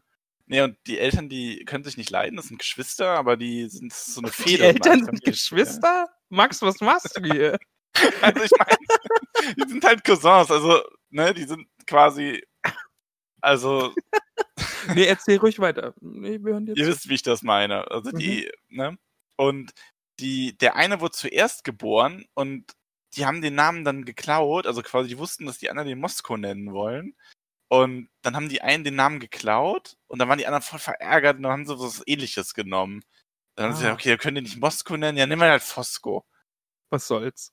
Und die beiden, aber jetzt pass auf, die beiden Cousins, haben diese Familienfehde dann irgendwann überwunden, weil die auf einmal beste Freunde geworden sind. Und die Eltern haben sich eigentlich immer noch weiter verachtet, bis es dann irgendwann so kam, dass der eine den anderen gerettet hat und dann hatten die so voll die schöne Moral von der Geschichtsstory, wo sie so großen Zwier gegessen haben am Schluss. Wie hätte es auch anders enden sollen? Familienfehde vorbei. So, bitteschön. Hintergrundgeschichte inklusive. Ja, Origin Story direkt obendrauf. Ja, Herzlichen Glückwunsch an Nikolas und Falke. Wenn es ganz anders war, erzählt es uns bitte. Vielleicht hat Max sich da auch nur was ausgedacht. Ähm, aber die gute Katha bekommt auch noch einen äh, neuen Namen von uns. Und zwar heißt die Katha jetzt Saradok Gamwitsch. Saradok Gamwitsch. Und Gamwitsch ist äh, Vorfahren von den Gamschis, glaube ich. Hatte ich gelesen. ja, okay. Ich glaube, das ist da irgendwie draus entstanden. Also ferne, ferne Verwandte vom guten Sam. Irgendwie. Saradok Gamwitsch. Jedenfalls bist du jetzt Cutter. Vielen Dank für eure Unterstützung an alle. Vielen Namen. Verzeiht meine Verwirrung, aber diese Liste ist wirklich unendlich Sehr lang, lang geworden. geworden inzwischen, ja. Ja. Danke für so viel Unterstützung. Bedeutet uns wirklich viel. Ja, auf jeden Fall. Gut, lieber Max. Ja, ein, ein wilder Ritt heute, oder? Es war wirklich ein wilder Ritt. Das war nur Teil 1. Ich stimmt, wir hätten das Teil 2 machen wollen. Stimmt, ey, dann wäre das echt eine Monsterfolge gewesen. Aber lass uns das Allerdings. aufteilen, das ist schon gut so. Ja. Machen wir das. Aber ich letztens nochmal spannend. dachte, so, die- also es wurde ja gesagt, die Leute mögen es, wenn wir so albern sind. Also manche mögen es, ne? So gerade so am Ende hin, wenn es hier Comedy Gold durchkommt. habe ich so gedacht, wir müssten mal entweder eine Folge ganz lang aufnehmen, also wirklich so eine Sechs-Stunden-Folge oder so, hätte sich dafür angeboten.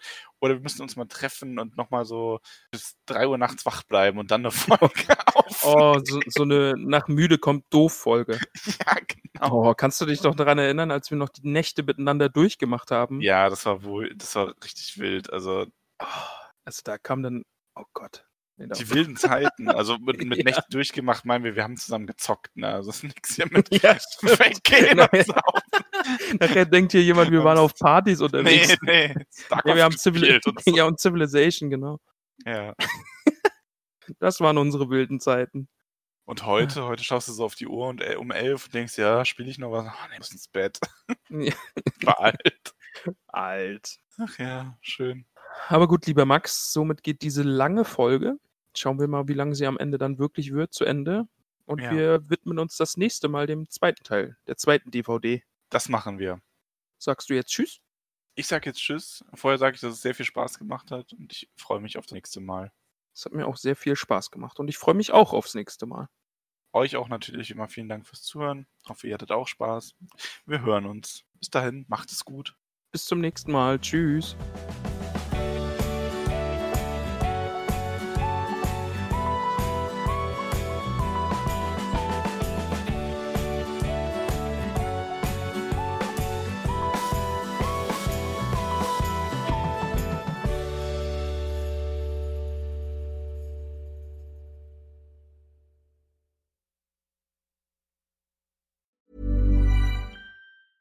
Ever catch yourself eating the same flavorless dinner three days in a row?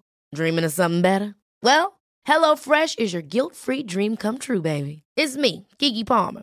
Let's wake up those taste buds with hot, juicy pecan crusted chicken or garlic butter shrimp scampi. Mm. Hello Fresh. Stop dreaming of all the delicious possibilities and dig in at HelloFresh.com. Let's get this dinner party started.